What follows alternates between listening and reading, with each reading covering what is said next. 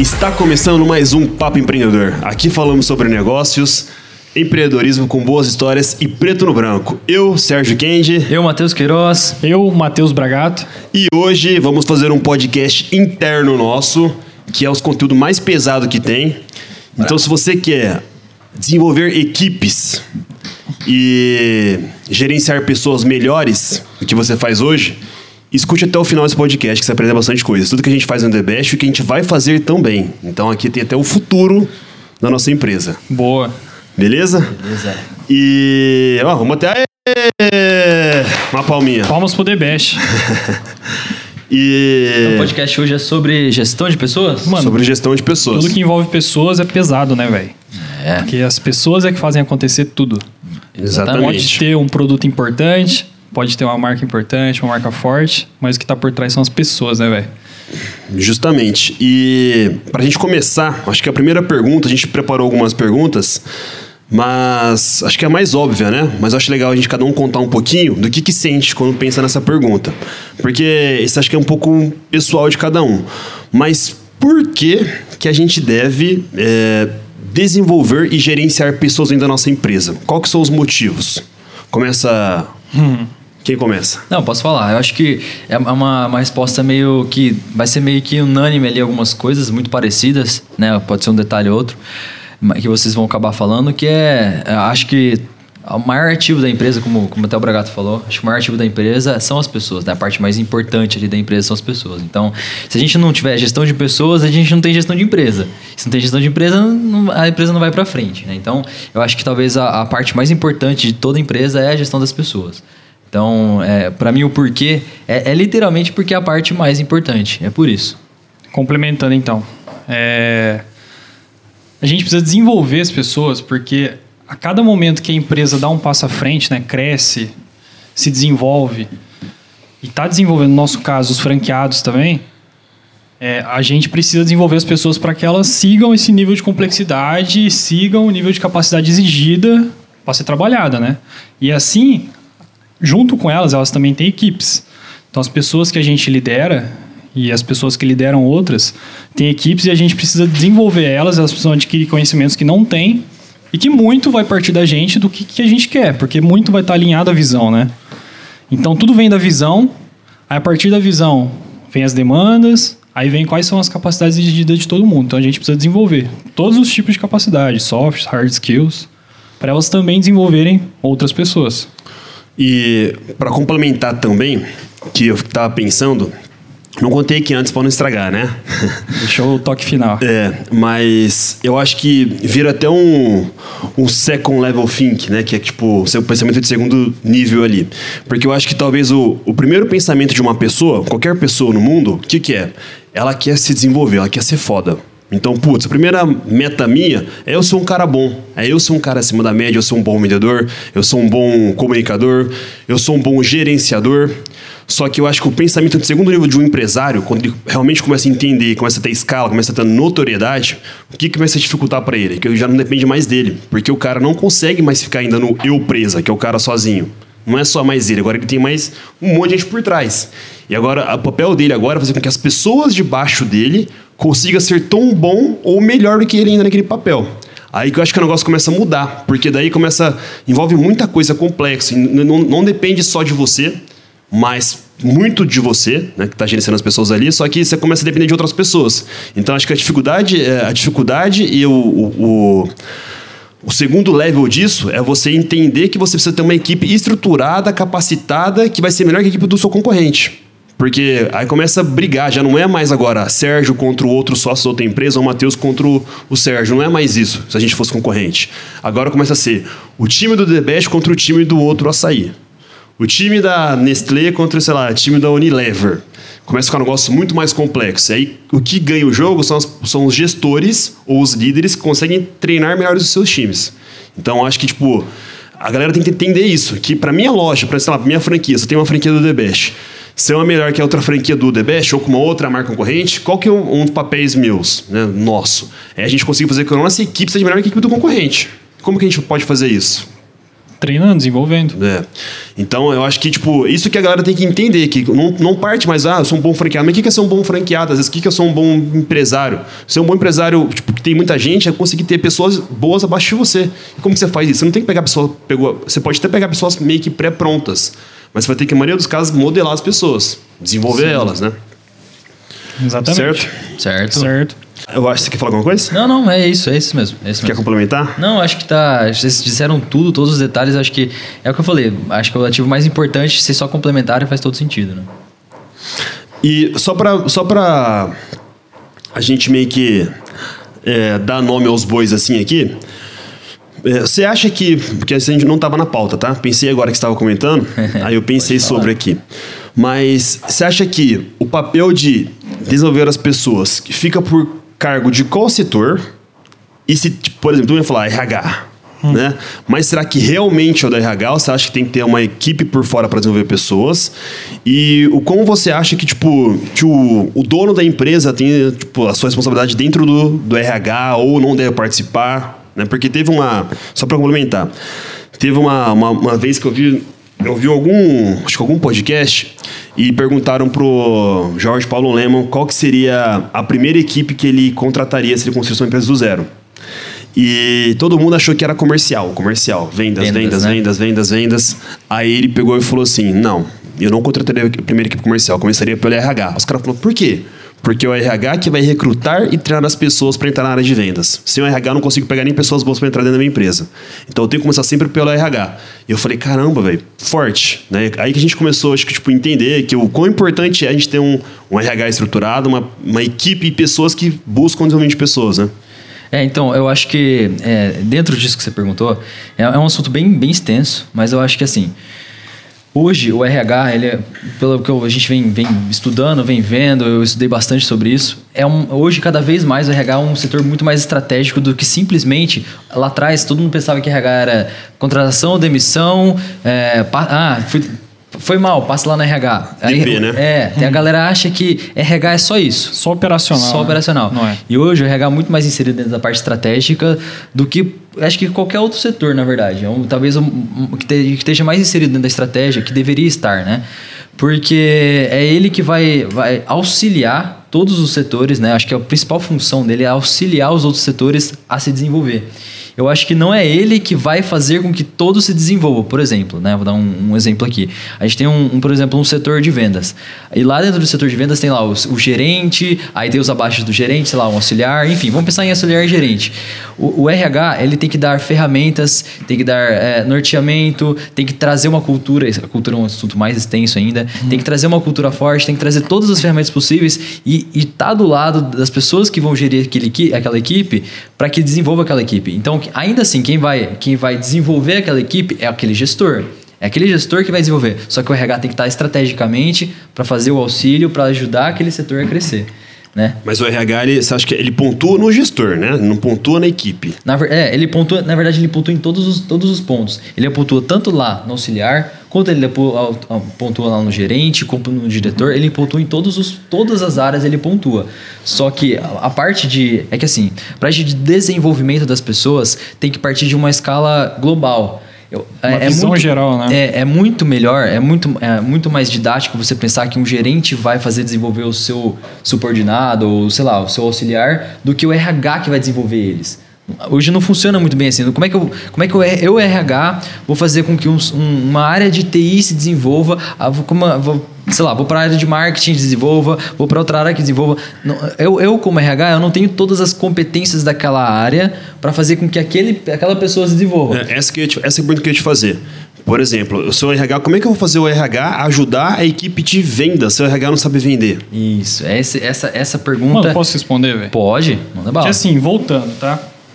Vou responder diretamente. Que na verdade, mano, todo gestor tem que ter o pensamento de RH.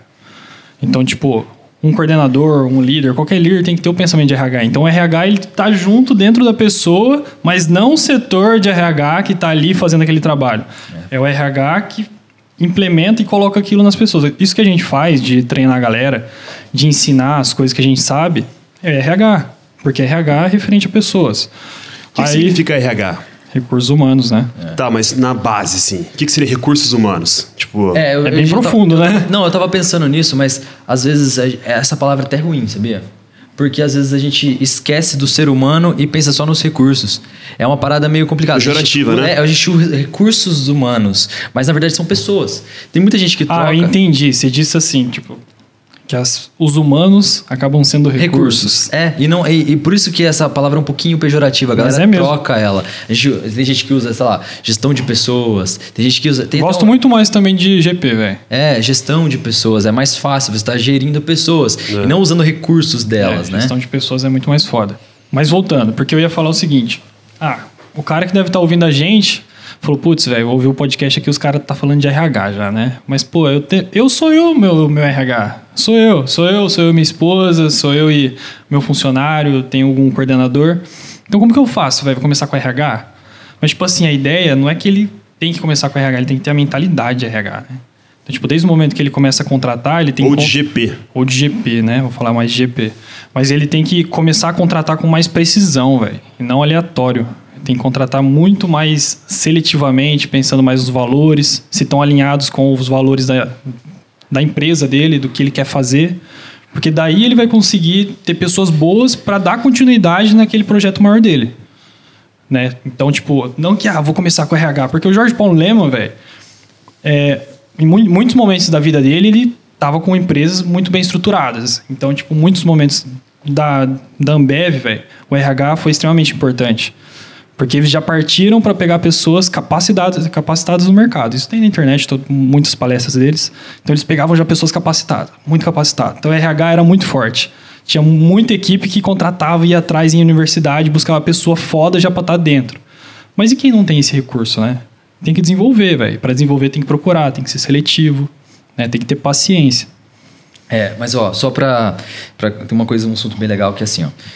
É, a gente fala que, sei lá, você falou que o gestor tem que ter o seu setor de RH ali dentro dele e ele acabar gerindo as pessoas. Eu concordo, isso é gestão de pessoas. Então todos os líderes têm que ter gestão de pessoas, tem que ter o GP dentro deles. Concordo.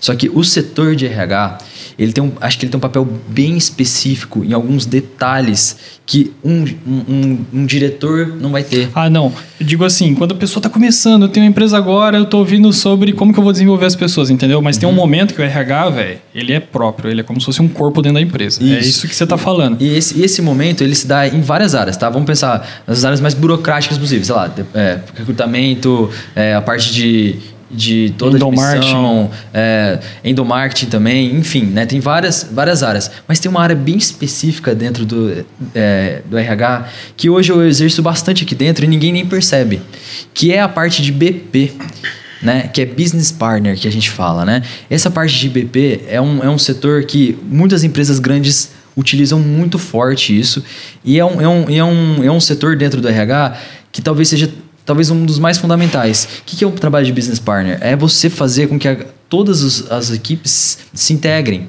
É fazer com que a comunicação entre vendas e marketing e TI e, e- e administrativos se comuniquem, que, as, que, as- que, que todos os setores se comuniquem, que aquilo não fique é, é, perdido. Né? Então, Dá um exemplo na prática disso. Como é que você faz isso? a exemplo. coxinha de sexta-feira aqui? é, a coxinha de sexta-feira. Não, é, a gente, a É gente que pra quem não sabe, assim, toda sexta-feira.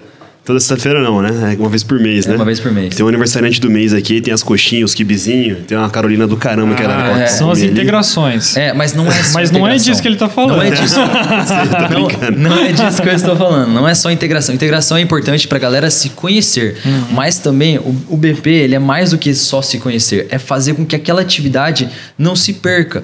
Porque, por exemplo, um- uma pessoa de marketing pode estar pensando numa coisa e o TI está pensando na mesma coisa e os dois fazendo um trabalho redobrado, enfim, acabar fazendo duplo trabalho à toa. Ou o que ele tem dificuldade na parte dele, ele conversar mais com a parte do TI para facilitar ele ter produtividade na parte dele. Isso. Daí. A gente teve muito problema que a gente estava cada um seguido por um canto aqui dentro. Não sei se vocês. ah, Principalmente na parte. é, é, tipo, tava, o TI estava indo para um caminho, a parte de vendas estava indo para outro, aí a parte de produção estava indo para um caminho diferente. A gente falou assim: ó, vamos juntar. É esse programa que a gente vai fazer, esse, é- essa é a estruturação que a gente vai fazer, essa é a empresa que a gente vai tomar, é esse o caminho que a gente tem que ir, a gente tem que organizar. E o BP é um- é um- é um puta de um, de um cargo que ajuda nisso. Ele, ele não precisa saber especificamente de cada detalhe, mas ele tem que juntar a galera e fazer, com que a fazer as perguntas certas, para que todo mundo entenda onde está o problema. Né? E uma das coisas que a gente acabou até implementando aqui dentro, né, um- uma coisa legal, que é, é uma parte de uma vez por mês a gente entregar aquele relatório, entregar aquela, aquele ponto de cada, de cada área que a gente tem, para a gente discutir e entender o que está acontecendo em cada área. Qual que é o ponto de melhoria seu, qual que é o ponto de, de ruim meu. Enfim, para a gente se desenvolver ali Isso dentro. foi eu acho muito que, foda. é, eu acho que isso faz com que é, a- tudo se integre? Uhum. Deixa eu só pontuar isso aí que você tá falando, porque você tá falando bastante coisa aqui. Só que às vezes a galera que tá de fora não tá entendendo, às vezes, né? Mas é, toda, todo dia 15 agora, né? Isso. Agora a gente criou um novo processo aqui dentro que é de fazer uma entrega de relatório mensal de cada setor. Isso. Então, por exemplo, a gente hoje aqui nossa empresa é grande, a gente tem bastante colaboradores dentro da empresa, tem mais de 140 pessoas aqui nossas contratadas. E aí junto o setor de produção da fábrica, setor de logística da fábrica, setor de expedição de pedidos, setor de RH, setor de vendas, setor de marketing, setor de lojas, TI. setor de TI, setor do financeiro. Então junto acho que tipo Tráfego. setor de tráfego, então junta mais ou menos ali acho que 10, 10 12 gestores aqui. E tudo, cada um mostra o seu relatório do mês, o que que fez, o que que desenvolveu, e a gente pega alguns indicadores para acompanhar aquela performance nossa ali. Então aí tem um cafezinho, um bolinho, não sei o quê, na TVzinha, a gente mostra aqui na TV, aqui nessa aqui inclusive. E ficou legal, né? Um negócio que é, eu acho que o, o- a grande diferença que foi desse processo aí foi realmente subir a régua de algumas pessoas, né? Pegar os melhores né? e fazer os piores se ter que nivelarem com os melhores. Né? Porque, tipo, e vice-versa também, né? É meio que uma troca, né? De. É um compartilhamento de, de ensinamento, né, velho? Sim. Você vê, olhar pra uma pessoa e ver que ela é capaz de fazer aquilo, você fala, putz, eu consigo isso aí também. né? E, às- mas não é nem, nem questão do relatório. Às vezes, tipo assim, a pessoa que, sei lá, que faz um relatório bonito, mas conversa com uma pessoa que, tipo, que nem eu, sei lá, o Tadayuki, que tem muita experiência, que fala com, né, com uma liderança, enfim, que sabe expor, comunicar. Então a pessoa meio que troca também, tipo, informação, vai aprendendo junto, né? Sim. Acho que isso que é legal, não é? O relatório é o- só o. O acho que resultado final. É entrega só, É, né? só entrega. Mas acho que mais a, o ambiente, né? Mas o só- momento é mais importante. Só trazendo uma, uma, uma comparação, assim, esse negócio de relatório é tão importante que tem na carta, naquele livro, As Cartas de Bezos, né? Ele diz a importância que tem um relatório quando você vai trazer alguma ideia, quando você vai trazer alguma coisa, porque a dificuldade de você montar um relatório traz muito daquele entendimento que você tem do negócio. Então, pô, vou trazer um relatório foda. Claro que tem que trazer. Por quê? Porque eu vou ter um trabalho, eu vou me esforçar, eu vou entender exatamente, eu vou destrinchar o que eu tô entendendo para chegar lá na frente e mostrar um negócio foda. Então, o relatório, ele, ele, ele é o resultado final, a ponta final de toda uma bagagem de conhecimento. Então, se a gente começar cada vez... Esse é um, é um negócio legal. Quanto mais a gente cobrar relatórios melhores e melhores e melhores, vai fazer com que a galera aprenda mais e mais e mais. E o que, que é um. Exatamente. Só pra gente entrar, o que, é um relatório melhor pra você? Putz... Não, é que pra mim, eu acho que, tipo. É, acho que o, um relatório bom é feito de boas perguntas. Que você mesmo teve na sua área. Concordo. Ótimo, ótimo ponto. Né? Acho que é as melhores... Acho que o segredo de um relatório bom é você colocar boas perguntas que você queria descobrir. Isso. É, acho que essa é a chave. Por exemplo, sei lá, na parte de contratação. Putz, quantas pessoas a gente contratou esse mês? Quantos demitiram? Qual foi o nosso turnover? São, Pra fazer um bom relatório perguntas. é ter as perguntas boas. Na parte de marketing, putz, quanto que a gente investiu esse mês em marketing? O que a gente fez? Qual foi os resultados das nossas campanhas? Quanto a gente investiu? O que, que a gente está fazendo? Né? Na parte de logística, quanto que a gente teve de, de perca, de, é, enfim, de custo de, de expedição, abaixou, diminuiu, produtividade, né? Enfim. Então, sempre pensar em boas perguntas que você queria saber sobre o seu, sobre o seu, Setor. é, sobre o seu setor. Beleza.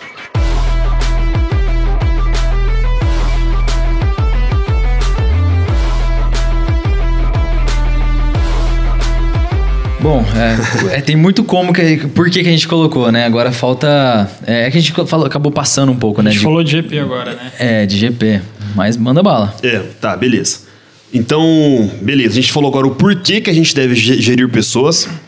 Acho que tá bem óbvio, né? E agora a pergunta que fica é: como que eu faço isso? Como que eu faço para desenvolver as pessoas, gerir as pessoas melhores, né? Quer, quer, falar, quer começar? Não, pode começar. Só que tem um momento pra isso, né? Pra hora que começa É, a em desenvolver. como- é, em qual momento assim, que a gente pode a começar a é- pensar isso? Em qual momento que a gente começa a sentir essa dor, né? É. De precisar isso. Porque, Isso, essa dor. É, porque eu acho que o. São fases na vida de um empresário ou de um gestor. Porque eu acho que o- gerir pessoas é pro, pra gestor, pra empresário, pra qualquer líder tem que saber gerir pessoas. Então, um cara que tá jogando um futebol, uma pelada de domingo, é um gestor. Pra quem tem muito filho. Exatamente. Pra quem, sei lá, tem quatro filhos, três filhos, o cara É. virou um gestor de família. Né? Em qual momento que ele deve perceber isso e que isso é importante pra ele? Acho que desde o princípio é, mas quando o cara, acho que vira a chave que ele percebe isso aí, porque a gente não tinha essa cabeça lá atrás, né? A gente foi construindo essa visão, né? Pra mim, eu acho que assim, eu- a parte de gerir pessoas é quando eu não tô dando conta mais daquilo que eu tô querendo fazer. É, acho que pra A mim, primeira pra mim foi coisinha, isso. né? Primeira é, coisinha. Pra mim, tipo, lá atrás você tá fazendo tanta coisa que eu preciso de alguém. A gente Mas, mas de é alguém. só, isso daí é só de- necessidade de atender a demanda. É, mas pra mim foi. Talvez ainda não é o principal pensamento de desenvolver. É, Aí você sente essa ser. necessidade de desenvolver na hora que você vê que aquela pessoa não executa como você. Verdade. É isso daí. É isso daí. Então, assim, o- a, a iniciativa de achar alguém é essa, tipo, não tô dando conta mais, sozinho. Beleza? Mas agora desenvolver a pessoa e falar assim, pô, ela tá entregando muito mal. A dor só ver. vem quando tem o resultado. Tem né? Outra fala assim, vertente também. Quando você encontra alguém que desenvolve melhor que você, essa pessoa ela te dá uma ilusão, né? Aí depois que ela sai, você procura alguém que seja melhor. Eu- eu acho que- Aí depois você cria o pensamento, putz, eu tenho que desenvolver alguém que se torne igual aquela pessoa. É, eu acho que o momento, o momento sempre é a dor, né? Pô, é a dor de não tô dando demanda, é a dor, a pessoa não tá entregando, é a dor, tá faltando coisa, é sempre a dor, né? Acho que o momento é a dor, né? Mas acho que o- começa assim. Ah, tem uma loja, trabalhei mais três funcionários. Ah, No momento que eu tô na loja, ali na operação ali, que não precisa de. Ah, quem que faz a, quem que faz a compra? Ah, eu que faço. Quem que faz a venda? Eu que faço. Ah, quem que, sei lá, vai buscar tal mercadoria? Eu que faço. Quem que vai fazer? É eu que faço. De repente, eu tenho duas lojas. Ou de repente minha loja tem mais 20, 20 pessoas. Agora, quem tem que comprar? Nossa, não dá tempo mais. Agora tá ficando para depois Aí das ferrou. 8 da noite. Aí o cara fala: Meu, ferrou. Eu tenho que pegar alguma pessoa para colocar no meu lugar. As pessoas começam a comprar. Aí chega no final do mês que a pessoa comprou um monte de coisa a mais. Você fala: Caramba, o cara comprou tudo errado, que não sei o que, ferrou. Agora. É culpa dele? É, então, aí a pessoa vai falar, não, é culpa do cara, o cara que tá errado, que não sei o que, nananã. O cara, eu já falei, explique, mas não é, é culpa do gestor, É. do pai da criança ali, né? Então, tipo, aí o cara percebe, aí o cara vai perceber lá na frente que o processo, porque às vezes o cara faz o quê? Ele vai lá e pega de volta a atividade, né? Não, o cara fez daqui que eu vou fazer, que senão o cara não sabe fazer. Não, não dá pra deixar na mão dos outros. Aí o cara vai lá e pega de volta. assim. Não consigo delegar isso. E aí o cara fica pro resto da vida daquele tamanhozinho e tem que diminuir porque não consegue dar conta. É. Mas o processo de um cara que começa a realmente subir a categoria ali é o cara que fala: não, peraí, o cara fez errado, eu preciso ensinar ele. O que, que ele fez errado? Por que, que ele fez isso? Qual que foi o pensamento que ele teve para tomar essa atitude? Por que, que ele comprou 100 rolos sendo que era para comprar só 30? Por que, que ele pensou em 100? Vamos perguntar para ele o que, que ele acha. Por que você comprou 100, Matheus? Ah, cara, porque eu vi o estoque lá, a gente tava com 20, e no começo a gente tava com 100 peças. Então achei que tinha que ter 100 de novo, comprei mais 100. Mas peraí, você não percebeu que o produto é meio que é sazonal? Que ele vai, pode, nesse, nesse mês não vai vender mais o mesmo tanto? Né? E aí que o cara começa a entender e começa a explicar, começa a fazer o como fazer, né? É. Mas eu tenho, aquela, eu tenho uma, uma frase que eu, que eu uso até hoje que eu acho que é assim: é, não tem ninguém que é insubstituível. Ninguém é substituível, mas a gente pode. Talvez precise de, de duas ou três pessoas para substituir uma, mas ninguém é substituível. Né? Talvez a, a produtividade da pessoa seja insubstituível, mas ninguém é substituível. Então a gente precisa de ter isso em mente, né? Então uma hora, cê, pô, não tá dando certo com uma pessoa, né? Sei lá, ela não tá dando conta, não tá dando conta, tem que delegar. Tem, nem que seja para um, para duas, para três, enfim. É, aproveitando isso aí agora que você falou que não foi esse tema que que a gente você acabou dando um outro exemplo, É. mas é, em qual momento que eu, que eu percebo que aquela pessoa ela é incompetente para aquela função ou eu que não sei treinar ela? Como é que eu faço para descobrir isso? Entendeu? Coloquei a pessoa naquela função, ela não entregou o resultado que eu estava buscando. Ah, mandei ela fazer a compra, ela comprou muito a mais. Aí tentei explicar é, para ela, ela não entendeu. E tipo, em qual momento que eu tenho que ficar quebrando a cabeça com isso? Ou é, a pessoa realmente é ruim para aquela função, ela não serve para aquilo? Né? Como é que a gente identifica isso? Geralmente, na minha, na minha concepção, geralmente a culpa é sempre do gestor. A culpa é sempre do gestor. Mas mesmo que eu colocar um cara para, você vai, vai me colocar para me programar. Eu não sou o melhor cara para isso. Aí a culpa é do gestor de ter colocado você pra Então, programar. mas, mas como é que você percebe que eu não sou um cara para programar? Aí que tá. É, aí, é, eu acho que é, tem- existe, tem que ter um, um lifetime ali, tem que ter um, um tempo pra, de maturação pra você entender como é que a pessoa tá se desenvolvendo. Não Qual é tem, esse tempo? É, Quero depende, coisa prática aqui, é, velho. que- é que não tem como falar pra você o tempo exato. Porque existem funções que você aprende. A curva, depende da- muito da curva de aprendizado de cada, de cada setor. Tem setor que a curva de aprendizado é muito baixa, tem coisa que a curva de aprendizado é muito alta. Então é, é, é- é alinhar a curva de aprendizado com o tempo. Se você colocar. Se você ver. É que no começo, a primeira pessoa você não tem referência. É muito mais Exatamente, difícil. mano. Quanto Você mais tem referência você tem, mais você Melhor. fica bom em saber esse tempo. Isso. Agora, quando você tem referência, por exemplo, eu peguei uma pessoa. Essa, essa pessoa foi muito boa, achei que ela é muito boa. Aí você contrata a segunda, a segunda você percebe que deu um baile na primeira, então a primeira você viu que já não, é, não era tão boa assim. Então você começa a ter referência. Daqui pra frente, você vai começar a contratar pessoas com referência naquela que você viu daquela função. Então é difícil. A primeira pessoa realmente é difícil. Você vai ter que testar, você vai ter que ficar em cima. Mas também você vai ter mais tempo, porque uma pessoa só, você vai estar ali mais tempo olhando, tentando ensinar, fica dando do lado da pessoa, enfim. Né? Então, eu acho que é isso. Acho que é mais é referência, é curva de aprendizado e tempo. Acho que é isso. É, e também acho que a pessoa tem que saber o momento que ela tá. Por exemplo, né? Se a gente está precisando urgente de um, sei lá, de um cara para fazer programação, para fazer, sei lá, front-end da, do nosso programa. E a gente tem que fazer esse negócio urgente. Aí você vai ficar testando com um cara que não vai demorar muito a aprender? Meu, não dá pra você testar. Você melhor você trocar rápido para conseguir uma pessoa melhor. Ou terceirizar, pegar uma empresa, porque às vezes as pessoas acabam juntando, tipo, a urgência de um, de um processo que às vezes não dá para esperar né, com uma pessoa que tem aprendizado. Aí aquela pessoa que tem aprendizado, às vezes vai demorar mesmo para aprender. Sim. Porque demora para você pegar a empresa, entender a cultura, entender como é que funciona, tudo isso. Aí você vai lá e coloca aquela pessoa no meio do fogo cruzado que não é culpa dela. Né? Então, tipo, acho que entender isso aí também é importante, né? Feeling, né?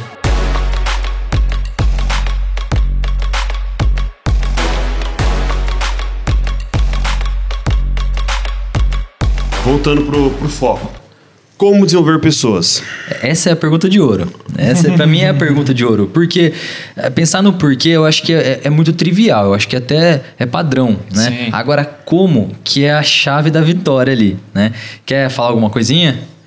Como, como, como gerir pessoas. Não, o primeiro passo, né, mano?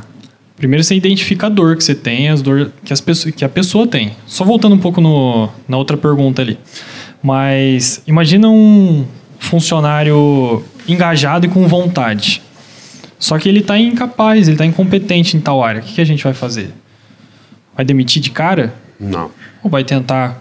Se eu gosto desse cara, se ele, mano, ele, ele tem que ficar. O Depende. que, que eu tenho que fazer? Depende.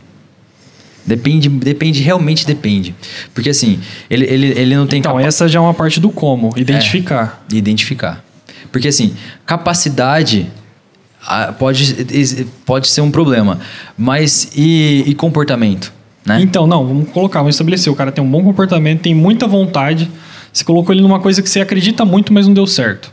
Aí, aí, é- aí é possível pensar, repensar. Eu acho que tendo esses dois critérios de comportamento e a pessoa tá engajada, tá dentro da cultura, eu acho que a capacidade, aí a gente pode reajustar. Aí, aí faz Aí sentido a gente pode reajustar. começar ou a ensinar muito desde a base, ter paciência, que é a educação do cara, instruir ele a fazer aquilo e dedicar tempo. Mano, vai ter que dedicar muito tempo. Ou a gente realoca ele e coloca uma outra pessoa no lugar. São duas estratégias diferentes. Isso. Aí a outra pessoa a gente testa e faz o mesmo processo. Identifica se tem dor. Vai lá e ensina. Mas esse assunto é tão extenso que eu acho que assim, eu acho que tem pessoas que têm. Eu acho que às vezes é, é, é uma, uma, uma ideia errada colocar a pessoa, por exemplo, uma pessoa que não tem nada de analítico, falando para ela fazer funções analíticas, sendo que uma pessoa seria absurdamente boa para fazer recrutamento. Eu vou colocar ela pelo resto da vida para ela fazer uma coisa que ela não é boa, tá indo mal, tá tá totalmente errado para ela, tá se matando para fazer, enquanto na outra coisa ela vai, ela tira de letra, faz bem melhor do que praticamente todo mundo. Então, esse, esse tipo de visão é importante a gente ter, né? É importante a gente estar entendendo, ver onde que a pessoa tá indo, que caminho que ela tá seguindo pra gente alocar ela no melhor que ela pode, né? A ideia é de colocar o Neymar no ataque, o Dida no gol, né? O Cafu na lateral, o Roberto Carlos na lateral esquerda. E não vamos inverter. colocar o, o Dida no, no ataque e o Neymar no gol, né? É, nossa, Não boa inverte essa analogia ordem. essa, velho. É, inverte a ordem. E mas como que a gente desenvolve as pessoas? Ó, é que assim, ó, tem como, tem. A gente já falou muito como aqui. Se alguém se pegar pra entender, tem muito como que a gente já falou. Só que é, existem ferramentas pra isso, existem indicadores pra isso. E eu acho que o, talvez o, a, a chave de tudo é a cultura. Só que todo mundo fala de cultura como se fosse algo fácil, né? Mas cultura Nossa. talvez é o mais difícil de todos, né? Mas você acha que a cultura desenvolve as pessoas? Muito. Eu acho que cultura, É ela um propulsor, cara. é, a- é- é a propulsão para tudo. É, eu acho que é Por quê? Porque assim, quando você tem uma cultura numa empresa, primeira coisa, eu acho que você faz a galera querer trabalhar aqui. A primeira coisa. Pessoas boas querem trabalhar aqui. Vou dar um exemplo que é- eu sempre falo aqui dentro, que é um exemplo que eu, que eu tento sempre buscar referência. Netflix.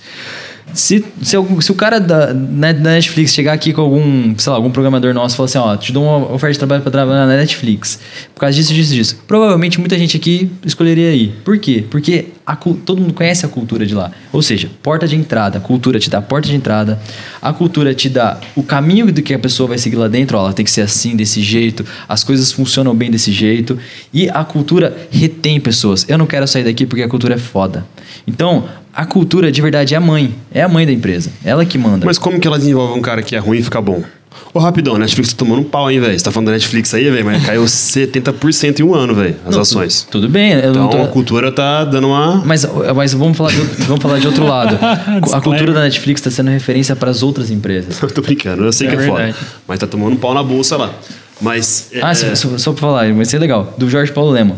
Ambev mudou totalmente a estrutura da cultura deles por conta da galera nova. E uma das influências foi Netflix. Só pra deixar claro também. A nova gestão, né? Porque Nova antes os caras era tipo só 3G Capital lá, que era só xingando um outro. É, focado em, em, Em resultado, né? Não, era, era- as empresas eram focadas em é, concorrência. Hoje é focado em cliente. É, mas era focado em resultado. Tipo, meu, você É. tem que vender, você tem que o resultado entregar. sempre teve. Só que quando uma hora você olha pro concorrente, ah, eu quero esmagar meu concorrente. Agora não, não adianta você olhar pro concorrente, tem que olhar pro cliente. Foco no cliente 100%. É. Talvez Essa é seja a parada. melhor. O resultado sempre teve, exatamente isso. Mas aqui, tipo, é, aqui eu- no livro, quando, você, quando eu falo em resultado, talvez eu tô falando um pouco errado a palavra, mas eu- quando eu penso em resultado, eu penso no, tipo, nos caras melhorar, sabe, trabalhar até 10 horas da noite, não sei o que, ficar doidão e, sabe, o. Só o livro, os esforço, cara, né? é, só trabalhava, tipo, 24 horas, só se esforçando, não sei o Esforço, que, né? tinha que entregar porque tem um bônus, tem a comissão, não sei o que, e agora parece que a galera é um pouquinho mais zen, mais tranquila, mais startup e Mais focado. produtivo. Ó, esse, esse- isso que você falou entra até num como, tá? Porque assim, ó, é, vamos, vamos Entra no quê? num como. Como, Como? você falou, como Ah, tá. melhorar, como desenvolver pessoas. E até na parte psicológica a gente pode melhorar as pessoas. Porque assim, ó, o RH, ele, ele é muito extenso. Existe como a gente entrar em várias situações. Mas, por exemplo, vou dar um, um, um exemplo para vocês. Que quando a gente tem uma, uma manhã que que a gente, sei lá, a gente tomou um café da manhã legal, a gente, sei lá, fez um exercício legal, a gente fez uma coisa legal, a gente tá bem disposto, a gente vai chegar aqui e vai ter um rendimento, tipo, absurdo. Se a gente, tem, é, tipo, che- chega aqui dentro, é bem recebido, é bem olhado, é bem visto, é bem cumprimentado, as pessoas trocam ideia, a pessoa tá inclusa, tá ali dentro. Mano, o rendimento é de um é X. Se a pessoa chega aqui já de totalmente inverso, pô, tomou um café da manhã ruim, teve uma manhã ruim, brigou com, com o pai, brigou com a esposa, brigou com a mãe, brigou com o filho, brigou com quem que for, vai chegar aqui o rendimento é outro. Vai, chega aqui, as pessoas não olham pra ela, as pessoas não conversam com ela, cada um senta num canto, cada um não se vê, não se conversa, não se fala. Isso é cultura e isso é o que muda também, né? Então, O ambiente. o ambiente, ambiente. Então, pra mim, eu, eu acho que a chave de tudo é a cultura, mas ela é mais complexa. Ela é mais difícil de se criar dentro de uma empresa. É como se fosse a casa, né, mano? A base, né? Tipo assim, todo mundo vai crescer, é criança, vai crescer, se desenvolver, estudar, vai ser uma pessoa. Mano, vai ser um adulto muito foda. Mas vai ter diferença se a casa for de dois pais que brigam muito, ou uma casa que for dois pais muito felizes e que dão todo carinho e amor para aquela criança. A mesma coisa é a Perfeito. empresa. Mano, é, tem aquela frase que a empresa ela tem que ser, mano, como um jardim que atrai os borboletas pra dentro. Então, tipo, a gente não pode ficar só querendo buscar pessoas de fora. A gente tem que mostrar que a gente é foda e as pessoas têm que querer trabalhar aqui dentro. Entendeu? A, Tem um jardim bonito. É, a cultura, a cultura é tão forte que não, não tem nada mais forte do que ela. A cultura é mais forte do que a política, a cultura é mais forte do que as leis, a cultura é mais forte que qualquer coisa. Daí, mano, quando a gente quiser desenvolver e quando a visão nossa for desenvolver, a galera também entender que a visão é se desenvolver e crescer, qualquer coisa que for acontecer, mano, vai estar todo mundo junto. E Isso. quem não tiver junto, Já vai ser expelido, né? Vai, vai, ser, ser sair expelido, fora. vai sair fora naturalmente. Vou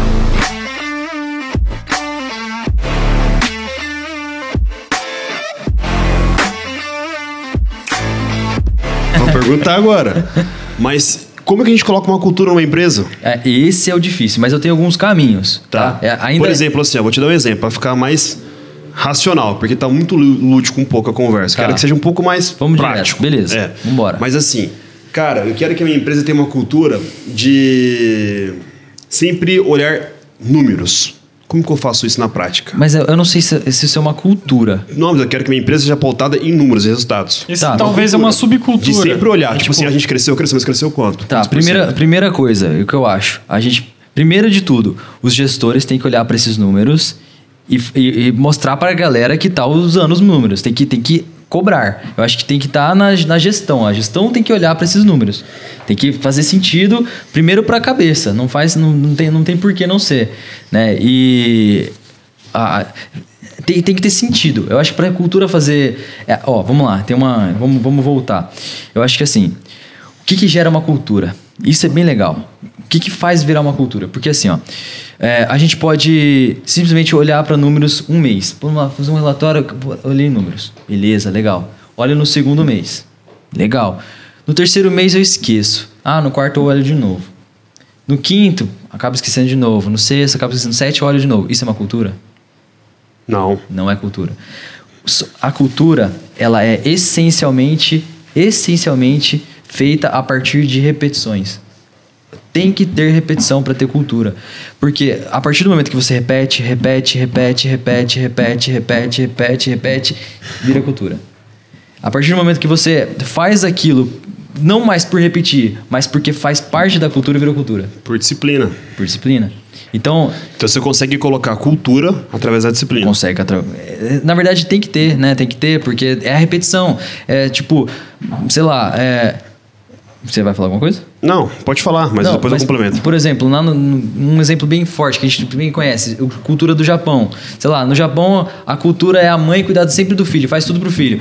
Por que, que uma mãe agora vai criar vai cuidar do filho de novo? Porque repetiu isso por muitos anos. E vai seguir isso por muitos anos, porque é uma cultura que sempre se repete. Né? Então, é, isso é uma cultura. E eu acho que, assim, é, se você falar assim, porque tem gente que fala, ah, qual é a cultura da empresa? A minha cultura da minha empresa, sei lá, é todo mundo ser feliz, animado, é o pessoal entregar resultado, tá? Mas, tipo, o cara só imagina as coisas na cabeça dele e acha que aquela é a cultura da empresa dele.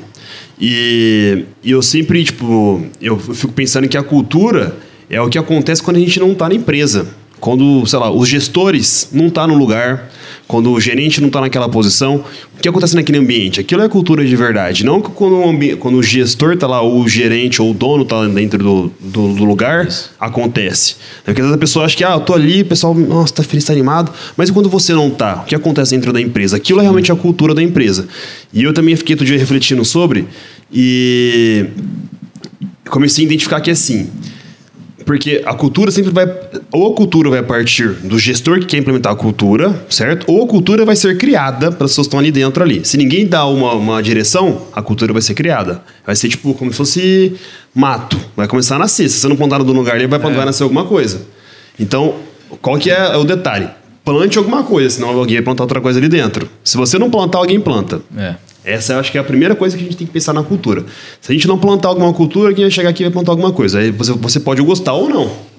É. Pode ser que seja boa, mas provavelmente você não vai gostar, dependendo da. Geralmente, culturas ruins crescem fácil, né? Igual a erva daninha. Tipo, uhum. tudo que é ruim cresce rápido. Uhum. Mas. É... Agora, quando você quer ver a cultura do gestor da equipe ou do dono da, da equipe, eu acho que é fácil você olhar a partir de quê? De quando você vê as pessoas que aquele gestor subiu de cargo. Porque quando você sobe alguém de cargo é porque você viu qualidades nelas boas. Então, claro que assim, aquela pessoa não necessariamente ela é a cultura inteira da empresa, mas ela tem algumas qualidades que você enxerga como que de valor para você. Então, se você viu quem que é as pessoas que a pessoa subiu de cargo, essas pessoas têm características que aquele gestor gosta. Né? Então você consegue meio que identificar também. Putz, por exemplo, tem um gerente meu da minha loja, lá na loja de Campo Grande. Esse gerente subiu de encarregado para, sei lá, subiu a para encarregado tal pessoa. O que, que essa pessoa tem de característica? Então ele gosta disso.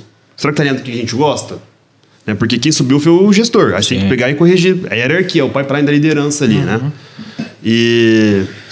Certo, mas vamos, vamos só voltar na parte, eu acho que na do parte. Como? É, do como, porque. Mas é porque eu vou te dar uma prática também. Então, você quer falar alguma coisa? Da Não, cultura? pode falar. Tá para a gente fazer uma, uma, prática aqui, porque tá para tentar deixar mais racional, que você deu a ideia já, a gente já, do, da cultura, né?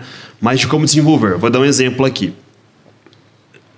Você é um gestor de uma equipe de de vendas, tá? Que eu acho que todo mundo, toda empresa vai ter uma equipe de vendas ali.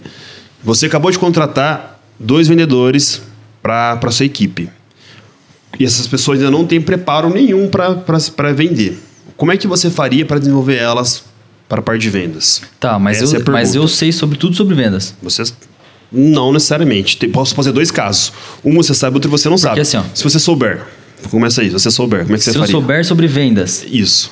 Tá, agora se eu souber sobre vendas, primeira, primeira coisa, é, eu vou trocar. É, é a cultura de feedback. Pra mim, eu acho que a primeira, a primeira coisa é feedback. Você vai sentar com, com o pessoal, entender o que, que eles sabem, o que, que eles não sabem, alinhar a expectativa com a realidade. Eu acho que. a- Tá, mas como você faria isso? Como é que você descobriria o que, que eu não sei?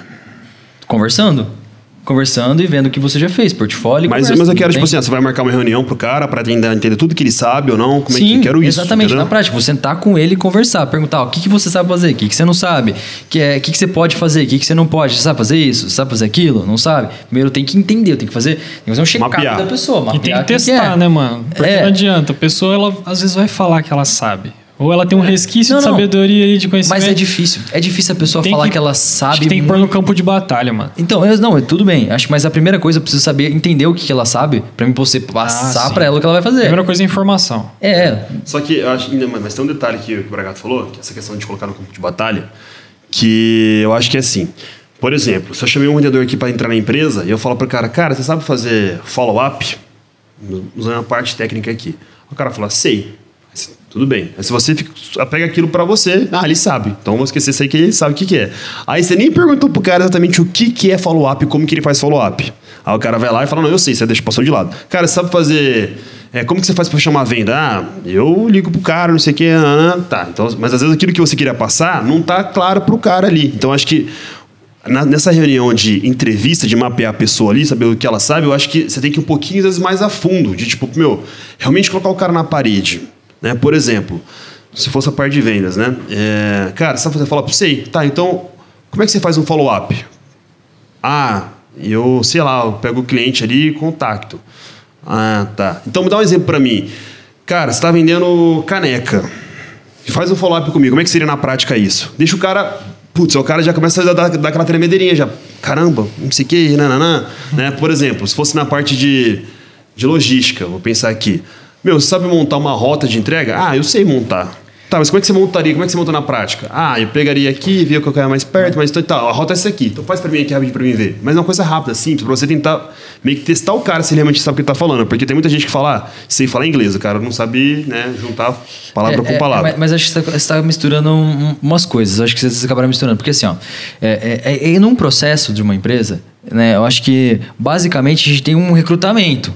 Dentro do recrutamento vai vir um- um- uma coisa que a gente já sabe que, que a pessoa tem. Ou a gente pode fazer o recrutamento. Isso talvez essas perguntas que está fazendo, talvez seja até para um recrutamento. E não na Mas às vezes, às vezes o não- recrutamento é tão longo assim. é, mas assim, vamos lá. Eu- o que, que eu penso na prática para desenvolver pessoas? A gente tem que tomar muito cuidado. Isso é importante. É importante de verdade. Quando a gente coloca a pessoa em xeque a todo momento, a todo momento a gente vai colocar xeque no primeiro dia da pessoa, a pessoa não tem experiência de nada, nunca fez nada na vida. A gente vai colocar ela em xeque. A única coisa que a gente vai fazer é gerar dúvida na cabeça dela, gerar medo, e, e a gente não pode fazer isso. A gente não pode simplesmente é, cutucar, falar assim, nossa, você não- mostrar que ela não sabe de nada. Não. Não, eu só tô, eu só tô Eu dando- acho- eu acho só que tô não é- um exemplo. não- eu sei que não, não foi isso que não você é quis na- passar. É, mas aí se o cara falou que ele sabe, ele tem que saber.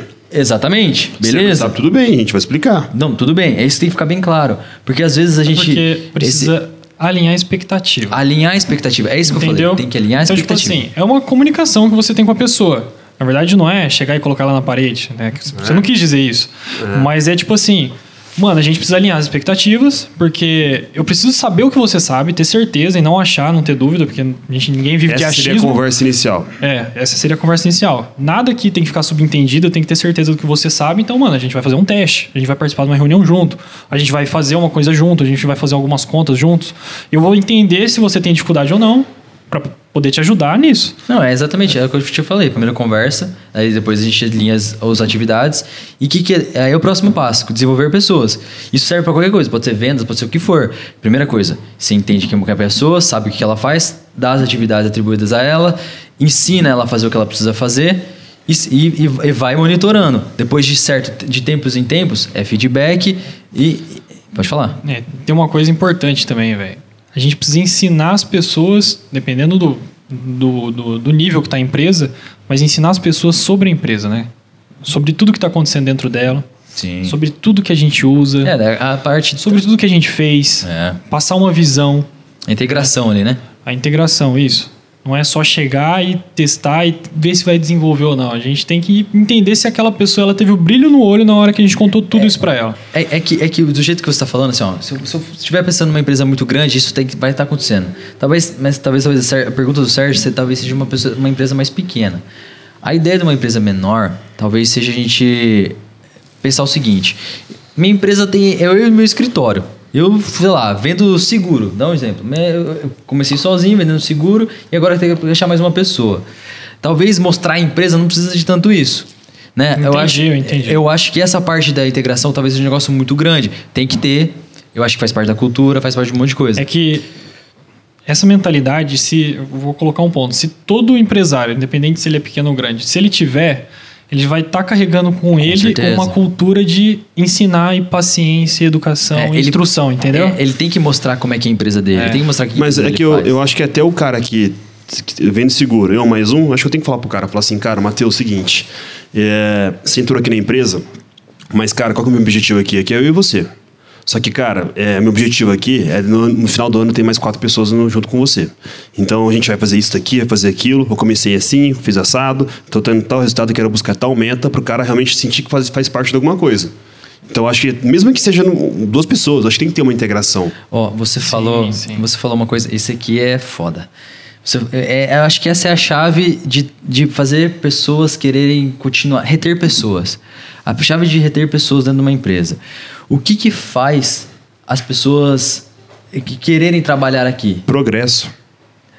É, Progresso, eu... é a pessoa ter a visão de futuro. É a pessoa saber é, o que ela vai conquistar. É, o que, é, é isso. Ela sentir pertencimento, é progresso. Isso. Não, não existe, existe, importante. Não, existe, uma, existe uma frase, é, é uma coisa um pouquinho, um pouquinho mais ampla que progresso, que você vai concordar hum. comigo. Porque progresso é simplesmente eu me ver crescendo. Não, não, mas progresso. Então, mas eu posso crescer em várias áreas. Não, tudo bem. Mas uma, uma pessoa. Ela, isso é importante, faz parte do que, do, do, que eu, do que eu vou falar. Só que eu acho que a, a coisa mais importante de todas para reter pessoas é perspectiva. Não é só progresso, é perspectiva. É, visão é, de futuro. É visão. Mas, mas, progresso, não, progresso está dentro da perspectiva. Porque perspectiva é tipo assim, ó. Eu posso não, não ver. Eu não posso pensar no meu crescimento, mas eu tenho que pensar no crescimento da empresa, eu tenho que pensar no crescimento das outras pessoas. Mas que... tem que ser uma perspectiva de progresso. Isso, exatamente. Entendeu? Boa. O progresso tá junto, velho. Porque assim, só perspectiva, a perspectiva, tipo assim, ah, você tem uma perspectiva de ficar onde você tá hoje aí. É uma perspectiva. Mas é uma perspectiva. É uma perspectiva? Não, tudo bem, tudo bem. Entendeu? Tudo bem. Então é uma perspectiva de, de progresso. Acho por isso que o progresso acho que é mais forte a perspectiva. Não, tudo bem, tudo bem. Eu acho que é, a visão foi passada, acho que esse que é o negócio. É. Aí o cara, e, eu acho que tra, e trazer a pessoa, quando você tem uma conversa assim com a pessoa, eu acho que a pessoa já na hora já fala, caramba, eu sou importante. É, exatamente. Né, ela já, nossa, realmente eu faço parte de um todo aqui que tá com é isso mesmo que, que eu tô falando que tem que brilhar o olho, né? Tem é. que fazer o cara brilhar o olho. Porque aí ele vai sentir, putz, já tem uma missão aqui dentro. É. Cara, essa, seu papel essa é esse. Essa missão vai me mover e vai me desenvolver. Inconscientemente ele vai pensar. É a motivação isso. inicial pro cara começar. Né? Exatamente. Né? Cara, você entrou aqui para fazer coisa, né? isso. Né? Tipo, mano, vou sair abrindo planilha, você vai fazer A mais B e outra coisa ali, abrir e fechar. É foda, né? É chato isso. É da hora passar a visão pro cara e, a hora, e entender. A hora que brilhar o olho, você sentir que aquele cara ele já tá junto. Isso parece que é muito básico, né, pra gente é. hoje, né? Só que, cara, muita gente não faz isso. Muita gente não faz. Yeah. Eu lembro quando, sei lá, eu entrei fazer estágio na obra. Acho que até o estagiário tem que ter uma perspectiva tem. de progresso. Todo né? mundo, velho. Aí eu entrei como estagiário na obra, o cara pegava e falava assim: ó, seguinte, aqui fica a sua cadeira. Primeiro dia meu lá Aqui fica a sua cadeira, tinha um pedaço de bloco para sentar, entendeu? Porque não tinha cadeira de escritório. Era três bloquinhos. É, aqui fica a sua cadeira, aqui sua salinha. Aqui tá os projetos. Vê, lê para mim aqui, identifica para mim aqui os pilares que está aqui. Tá? Eu tô saindo, vou lá para visitar na obra, depois eu volto aqui. E tchau, o cara saiu. Foi isso, foi a minha primeira conversa. Nunca teve falar qual que era o objetivo da obra, qual que era o termo da obra, quantas pessoas tem ali dentro, não teve nada de integração. Exatamente, e talvez não é. precisaria é. ser o gestor o gestor, sei lá, não precisa ser um engenheiro da obra ali, um gestor master ali, mas pode ser um cara da segurança do trabalho, pode ser um cara, sei lá, um é, é que a partir do momento auxiliar. que todo gestor tem essa visão de que vai entrar uma pessoa na equipe, mano, ele tem que passar a visão, é uma visão boa, né? Não é aquela visão de, ah, sair é. reclamando, ah, isso aqui ah, deixa pra lá isso aí, viu? Exatamente. Né? É a perspectiva de progresso, aí é. que tá. Porque se for uma perspectiva só, o cara pode pegar e falar assim, velho. Ó, seguinte, tá vendo essa obra aqui? Ó, ele tá bagunçando, mas não tem problema não, tá? pode deixar sujo ele mesmo ali, não tem problema. Ó, o projeto tá aqui, mas eu sei que tá rasgado aqui, mas faz assim mesmo, não sei o quê. É uma perspectiva. cara passou pra ele, ó, você vai fazer isso aqui, isso aqui, isso aqui, tá bom, beleza? Putz, fez uma integração. É. Mas foi uma, uma integração ruim, Mas, cara, muda muito. Porque a partir do momento, vamos colocar numa loja nossa, que uma pessoa entra. Véi, alguém vai dedicar pelo menos uma hora pra ela, mano, pra falar de tudo, pra mostrar tudo, pra fazer alguma visita em algum lugar, ou em alguma loja, ou aqui no escritório. Vai mudar muito a visão dela. uma horinha. Uma horinha, velho. Nem isso, 10 É. minutos, 5 minutos de conversa, de alinhamento de perspectiva, de, trazer a pessoa pra É dentro que a gente tá pensando só em pessoas que te- queiram ter alta performance, né? né? É Existem- que é, é o básico, a gente tem que. Independente, É, o não, resultado vai vir dela, ter. né? Não, tem que ter. Muita coisa vai vir dela. É. Isso daí, a resposta vai, vai vir dela. Mas isso tem que partir da gente. É, não, é que tem, é que tem pessoas que não, não querem ter esse progresso. A pessoa quer fazer parte, quer estar junto, mas ela tem medo de fazer progresso. E tá tudo bem, né? Tipo, cada um tem. É aí que a gente tem os três meses pra, pra né, avaliar a pessoa, isso. a né? pessoa não pode voltar pra trás. Esse que é o É. negócio, né? Mas você acha que tá respondido como? Não, é que assim, ó. Não tá respondido como, tá respondido é, boa parte do como, né? Mas Tá. como é muito grande. Como tem os indicadores, como tem a, Não, a é- parte métrica, como tem. Tem muita Tá, coisa. um plano só pra de gente car- recapitular aqui rapidinho, ó. Chegou um vendedor, ele não sabia vender, você sabe vender. Você falou assim que você ia ter uma conversa com ele inicial, ia mapear o que ele sabe e o que ele não sabe, e a partir disso você ia, ia tentar ajudar ele. Agora a questão é, você tem alguma algum hack, alguma estratégia pra você que a gente aplica o que você aplica pra fazer aquela pessoa aprender uma, uma, uma- uma tarefa ou pra para entender melhor aquilo ali, tipo, colocar ela na prática direto É que ou assim, não? ó, o que, que primeiro- você faz na, na prática? Primeira coisa, você tem que identificar o perfil da pessoa. Existem Tá. pessoas que trabalham de formas totalmente diferentes. E eu Aprendem aprendi. de forma diferente. É, né? e eu aprendi isso na, na, na prática mesmo, porque é, uma pessoa ela aprende mais rápido do que a outra determinados assuntos, a outra pessoa se comunica melhor do que a outra, a outra pessoa, enfim, existem habilidades diferentes de cada pessoa. Então, primeiro, você tem que saber o que, que a pessoa é boa. Tem que, tem que começar a entender, ter, ter esse feeling. Por exemplo, eu vou colocar, sei lá, ela pra atender um telefone. Pô, ela toda travada pra falar, não fala bem, tem medo de atender telefone. É, enfim, é vendedor, tem que aprender a atender telefone, né? Então, primeiro, primeira, as primeiras coisas, aprender a se comunicar, ver como é que ela tá indo. Né? A segunda coisa, você quer Mas como que você ensina ela a se comunicar? E eu quero esse hack. ensinando ela a se comunicar? Primeira coisa, atende o telefone. É isso, tem que colocar tem que ver ela fazendo. Você tem Tá, que mas ver. você viu, eu comecei a falar. Ah, ver. Tá. Segunda coisa, você dá o exemplo, você vai lá e faz, ó. primeiro- Isso, eu quero, eu quero isso, passo a passo. Tá, você dá o exemplo, você vai lá, faz, ó, eu faço assim, assim, assim, ó, tenho o telefone assim, assim. Primeiro, tentar entender os motivos que ela não tá entendendo. Ah, tenho- eu tenho medo. Aí você explica por que que você tem medo. Mas o que está acontecendo? Qual que é o, seu, o problema do seu medo? Tentar entender o problema da pessoa. Tentar mostrar para ela que aquele medo não é tanto assim. E aí, aos pouquinhos, ó, atende de novo, tá do seu lado. Atende, fala isso, fala aquilo. A segunda vez também, a terceira vez também, tá do lado da pessoa. O exemplo é importante, sim. É repetição, é treinamento, é de novo, e de novo, e de novo, até a pessoa conseguir atender o telefone sozinha. Entendeu? Todo mundo consegue atender o telefone, todo mundo. Isso não é uma habilidade especial absurda. Todo mundo consegue atender o telefone. Isso é normal. Você tem algum hack? Mano, primeiro eu mapearia a pessoa. Eu acho que todo líder, ele tem que saber identificar os pontos fortes da pessoa, né? Os pontos fracos. E para ensinar ela em alguma coisa que ela... Muita coisa talvez ela vai ser até melhor que você fazendo. Mas tudo, todas as funções, primeiro tem que ter todas as funções que ela vai fazer. E a partir dessas funções, testar todas. A gente testando elas, a gente encontra quais são as mais fracas. As mais fracas a gente começa a treinar. E um bom, um bom caminho que eu também compactuo é o exemplo. É você dar o exemplo e fazer com que a pessoa siga aquele padrão. Ela vai criar um padrão que é específico dela, mas é muito semelhante ao seu. A partir do momento que essa pessoa também ser uma líder, ela também vai transferir esse padrão. Então, por isso que o exemplo tem que ser muito bem lapidado, né? Toda vez que for passar o exemplo, que for ensinar, tem que sempre ser cada vez melhor. Então, eu acho que o, o exemplo é é uma das formas. E é por isso que líder lidera com exemplo. É. Não é uma das formas, coisas, né? Uma das né? formas. Uma das, formas, é, uma das formas, né? Mas de li- liderar é com exemplo, de você chegar e mostrar como é que faz aquilo ali. Porque eu acho que, tipo, eu acho que o exemplo é impossível, não é impossível. Não é impossível. Porque tem algumas áreas que talvez não precisaria de exemplo. Se eu pensar Tá. fundo aqui. Tá, então vamos. Mas. Eu tenho uma outra pergunta para você. Ah. Você é uma pessoa que lida com vendas. Como é que você faria para uma pessoa de TI aprender a eh, estudar? Então, por isso que eu falei que o exemplo talvez é difícil. É. Nessa parte, sei lá, eu teria que dar um exemplo para ele. Mas o que eu faria, tá? Qual que são os meus hacks que eu sempre coloco na minha cabeça? É, primeiro assim, claro, de novo, eu tenho que saber como a pessoa tá. Mas vamos supor que ela tem é, as dificuldades parecidas com a minha. Porque provavelmente as pessoas vão ter dificuldades parecidas. Provavelmente. Não todas iguais, mas algumas vão ser parecidas. Ah, eu tenho dificuldade em comunicação, de falar em público, eu tenho dificuldade de, de aprender esse, esse determinado problema aqui. Ah, tem é tipo igual jogar o joguinho lá do King Kong. Todo mundo chega naquela fase, trava naquela fase ali que é difícil para todo mundo. Alguém consegue passar de maneira mais fácil. Aí o que, que eu pensaria?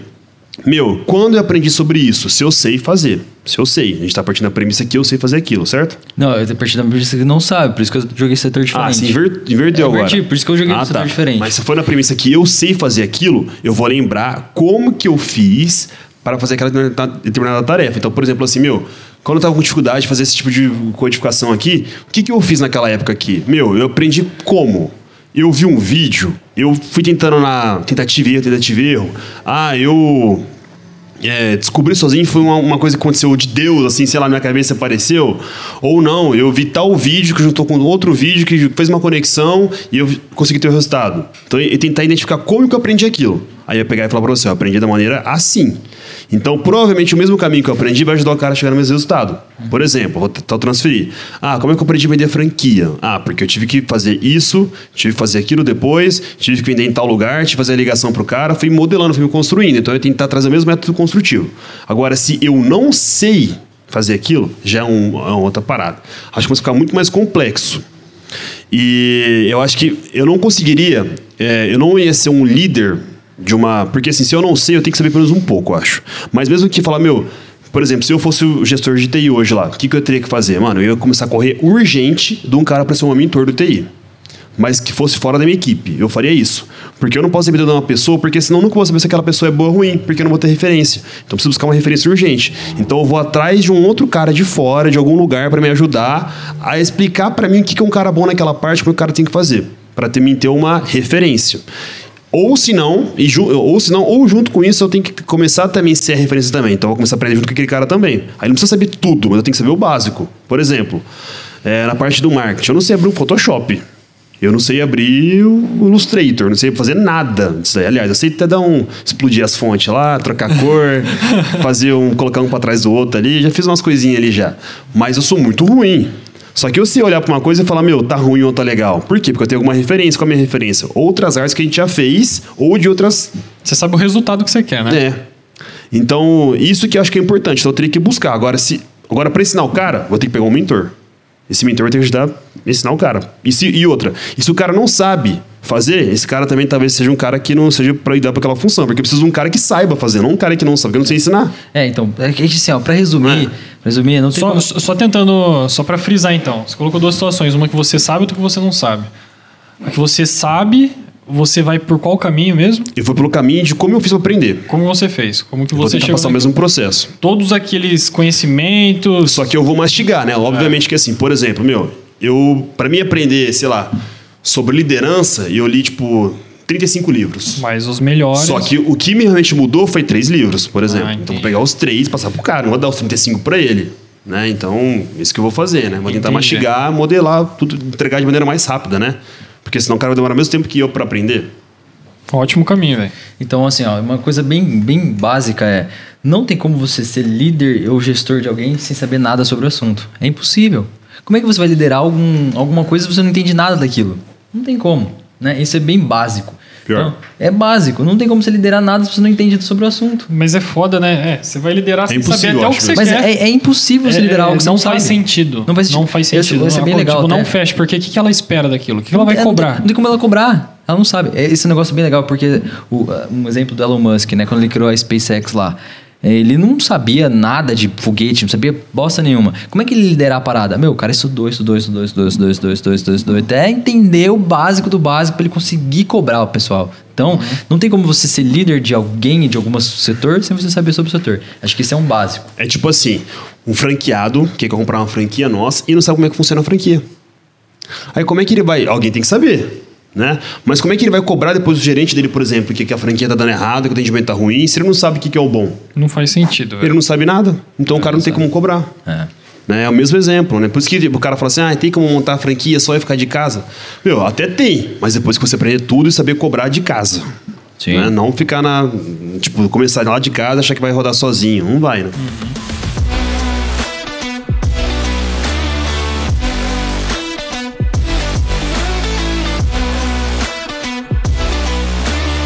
Tem uma prática que você falou que você não entrou muito, mano, que é a parte do feedback e do reconhecimento. Você quer falar disso? Eu posso falar. É que assim, eu acho que tem muito negócio de cultura de feedback. Eu acho que hoje, feedback é, é de verdade, eu acho que é uma das coisas que mais envolve as pessoas. Sim, mano, também De- concordo. disparado, tá? Eu acho que usem isso de verdade, com força. É, confor- tipo, não- a frequência talvez tem que ser estudada. Tem teorias que falam que o feedback ele tem que ser espontâneo, tem culturas que falam que ele tem que ser periódico. Eu acho que depende muito do seu ambiente e da sua empresa, né?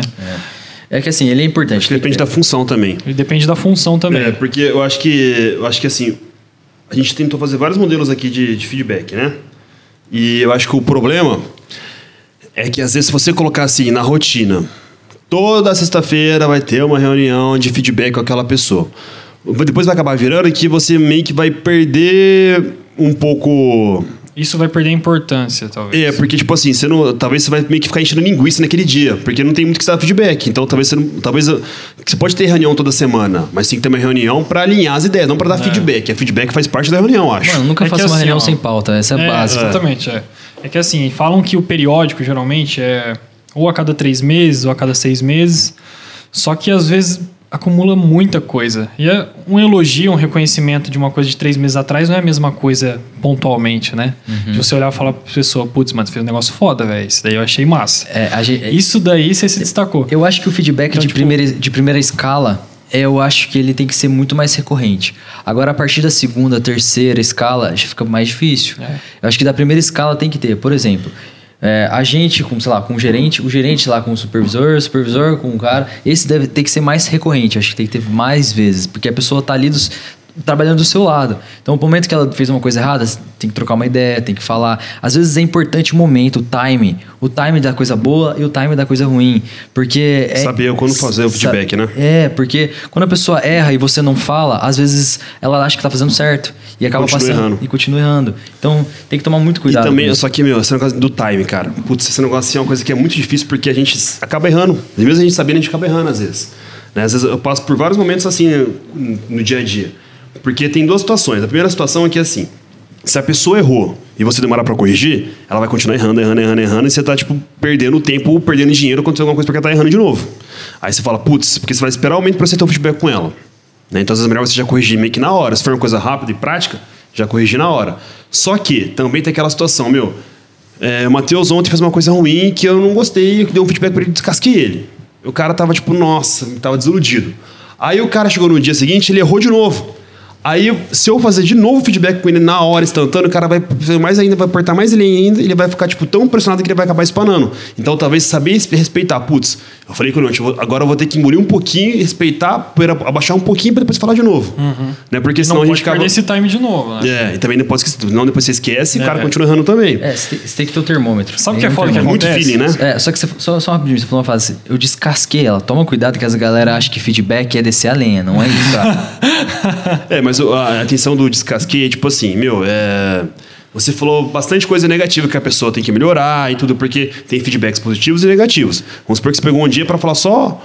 é, Tem, tem um feedback sanduíche, né? É um, um bom, um ruim e um bom. Beleza, né? Então fica tudo certo. Um bom, um ruim e um bom. Beleza. Só que naquele dia você não fez, você esqueceu do sanduíche. Aquele dia não teve pão, só teve presunto. Só entendeu? pepino. Só teve, é, só teve o presunto só no meio, não teve dois pão embaixo, só jogou presunto. Não, aqui isso aqui, ó, tem que olhar isso aqui. Tudo bem que você não falou bravo, você falou ali pausadamente, com tranquilidade, explicando pra pessoa que ela tem que melhorar, só que você, tipo, ela saiu de lá abalada. Ela saiu de lá achando, putz, eu falta melhorar muito. Aí chega no dia seguinte e fala de novo outra coisa, já de imediato. Está um pouquinho estressadinho porque ela fez de novo uma coisa que você falou pra ela ontem. Pronto, é aquela fagulha que faz a pessoa pegar fogo e es- espanar. É, mas, mano, esse negócio de feedback, tá? É é assim, ó. Eu acho que, que não existe é, é, feedback errado. É tipo assim, não existe como errar no feedback, na hora- é PNL. Se acho que existe bom, mais. Não, mas se você for bom, você vai fazer a pessoa É, não errar no outro dia. Mano, eu posso falar então? Pode falar. É que assim, velho, o maior problema da galera é comunicação e a coragem. É, mano, saber se comunicar com a pessoa de forma que ela vai entender que aquilo é um feedback, que aquilo não é pessoal, que aquilo é em relação ao que ela tá fazendo no trabalho, as pessoas que estão em volta. Às vezes é alguma coisa pessoal. Mas ela entender através da sua comunicação isso. Então a comunicação é um ponto-chave. E a outra coisa é ela ter coragem, velho. Porque às vezes as conver... ela tem que ter uma conversa difícil. Aí, mano, o que aconteceu comigo? Putz, eu tinha que ter uma conversa difícil com tal pessoa, mano. Eu ficava matutando aquilo um dia antes, velho. Como vou fazer? É, como vou fazer? Preocupado. Aí, mano, quando tinha uma brechinha assim pra eu não fazer, eu falei, putz, vou deixar pra amanhã. Então, mano, muita gente faz isso. Então, conversas, conversas difíceis são necessárias. Se a gente não conversar, se a gente não passar o que tem que ser passado, aquela situação, mano, vai virar uma bomba relógio, vai virar uma granada sem pino no é seu importante. bolso que qualquer hora vai explodir. Então, tem uma conversa difícil, alinhe as expectativas, velho. Resolva o problema, seja rápido, corajoso e tenha comunicação assertiva. Quem não tem, mano, tem que estudar isso. Tem que saber se comunicar e passar a informação Mas essa parte da comunicação assertiva, que eu acho que, cara, é é muito profundo essa parada, porque é difícil de você falar o que é uma comunicação. Eu sei que é uma comunicação assertiva, só que é difícil na prática. Na prática, no dia a dia ali, você lembrar da comunicação assertiva quando o cara faz um negócio que você ficou muito puto, pistola, você esquece. ah, Mano, sobe lá em cima o seu estresse, aí você esquece tudo que você tinha pensado, porque você quer de imediato já cuspir na pessoa já. Então acho que aí que tá a inteligência emocional, porque, meu, acontece muito. Mas não isso, tem muito. problema, não tem problema você expressar o que você falar o que você Mas sentiu. aí você não foi assertivo. Aí você Não, faltou- você falar o que você sentiu. Não tem problema nenhum. Mas se eu, se, eu, se eu romper Porque- as barreiras ali, eu posso ma- magoar a pessoa. Porque Não. eu tô tão eufórico, eu tô tão dentro de mim assim, é, tão. é, é que, é que você não tá entendendo. o que ele é- tá é falando. normal você falar assim, ó, mano, Eu tô sentindo isso, eu sei. Quando você tá eu, sentindo. eu fiquei muito puto com essa situação. Eu sei que não é de mim isso. Eu não tenho que ficar puto com Quando- isso. quando você- Mas esse é um problema tão grave, velho, que isso me fez ficar muito puto. Isso- Então, mas aí, só que assim, aí que tá. Só que se eu tô tão pistola, nem falo isso. É aí que, aí, aí que fudeu. aí que eu falo, Aí, aí que falo, Fala os fudeu. sentimentos, você só, Você só fala, resultado. é isso, Aí isso, que isso, fudeu, isso, é. aquilo. O cara esquece, mano, passou a barreira. Isso que eu falei, o cara Passa a esquece. barreira, é. Porque vai da inteligência emocional do cara falando, putz, não, eu tenho que falar, mas eu tenho que lembrar disso. E a pessoa pode ser reativa também, né? Aí você vai lá e aí pronto, aí virou uma bola de neve, aí acabou, você perdeu a pessoa. É, por isso que é importante se preparar pra conversa difícil, mano. Preparar emocionalmente. Conhecer também muita pessoa, não é tipo. Você não conhece a pessoa, você já vai chegar, mano, dando porrada nela, ou dando um monte de feedback negativo, ou falando coisa que você acha que deveria ser e que não é. Mas, de verdade, de É verdade, difícil. É muito É treino. bem soft, É muito treino. Feedback é muito treino, cara. Depois bem- você é tem que fazer, você tem que quebrar a barreira do difícil. Putz, nossa, difícil. Você vai pegando a manha, vai fazendo e vai saindo. Eu acho que é, isso.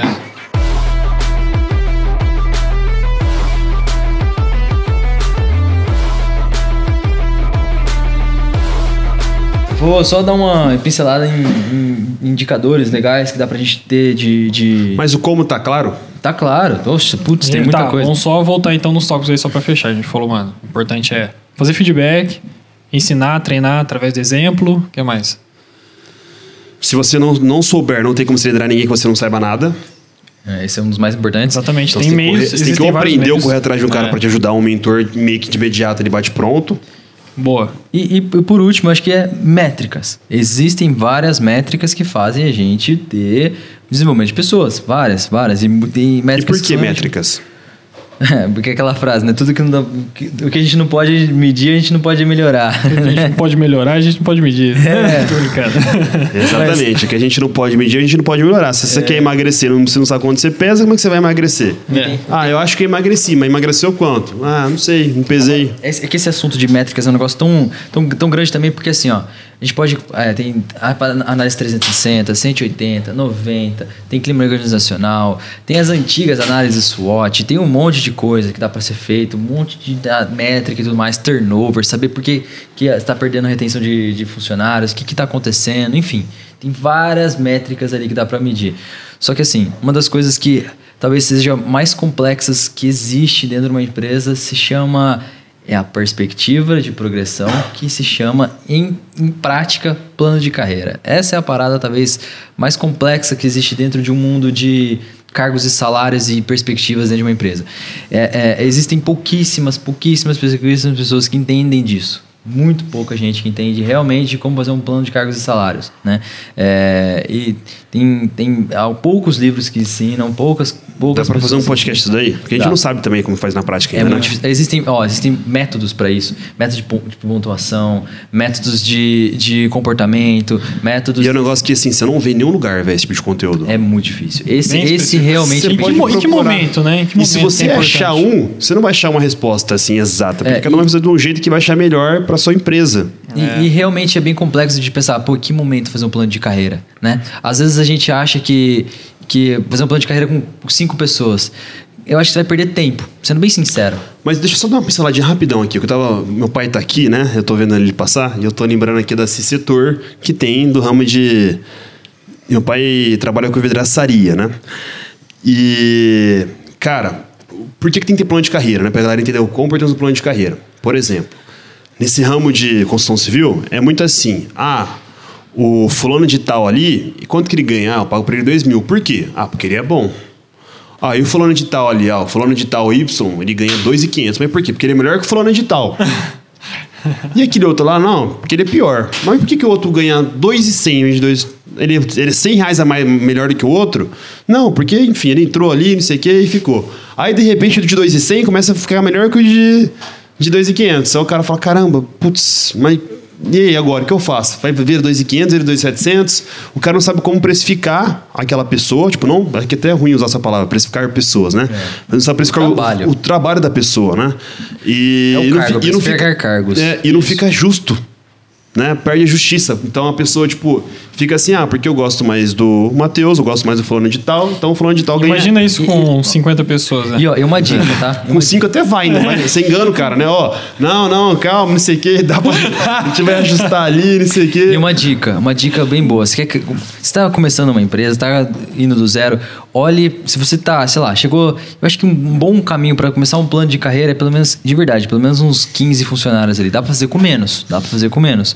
Mas pelo menos 15, para ter mais ou menos. É que depende. Se tem uma empresa que é de um, um setor só, por exemplo, de TI, dá para fazer até com menos pessoas, montar ali um esqueminha com menos pessoas. Mas não olhe para.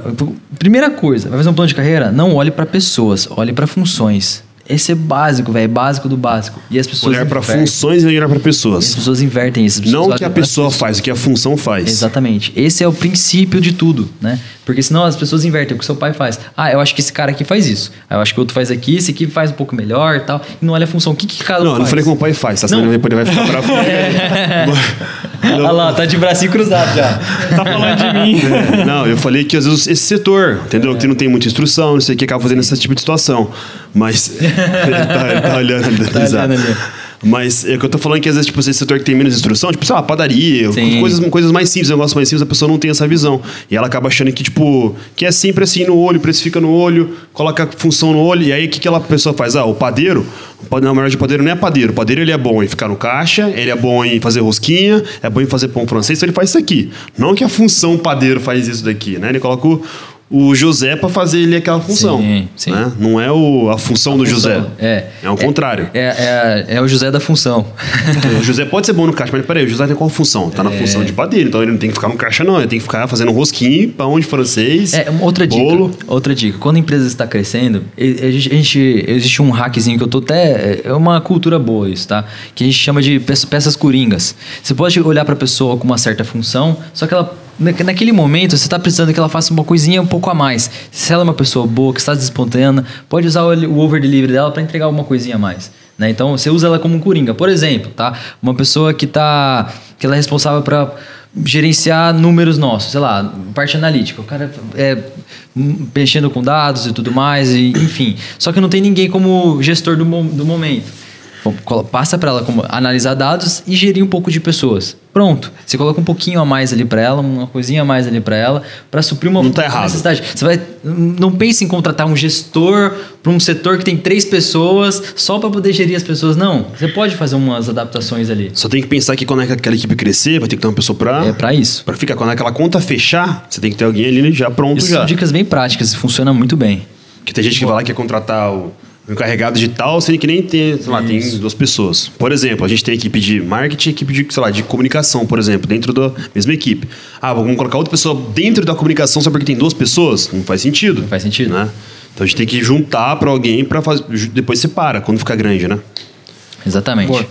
É isso. Mas das métricas, você não vai falar das métricas? Ah, já falei 360, já falei, mas. Ah, você não quer entrar em detalhes? Acho que é muita coisa, é muito detalhe, é muitas métricas. É que o principal muitas coisas. é o cara medir, né, mano? É medir. Independente, você vai anotar no papel de pão é ou vai anotar no. Oh, fazer uma análise SWOT.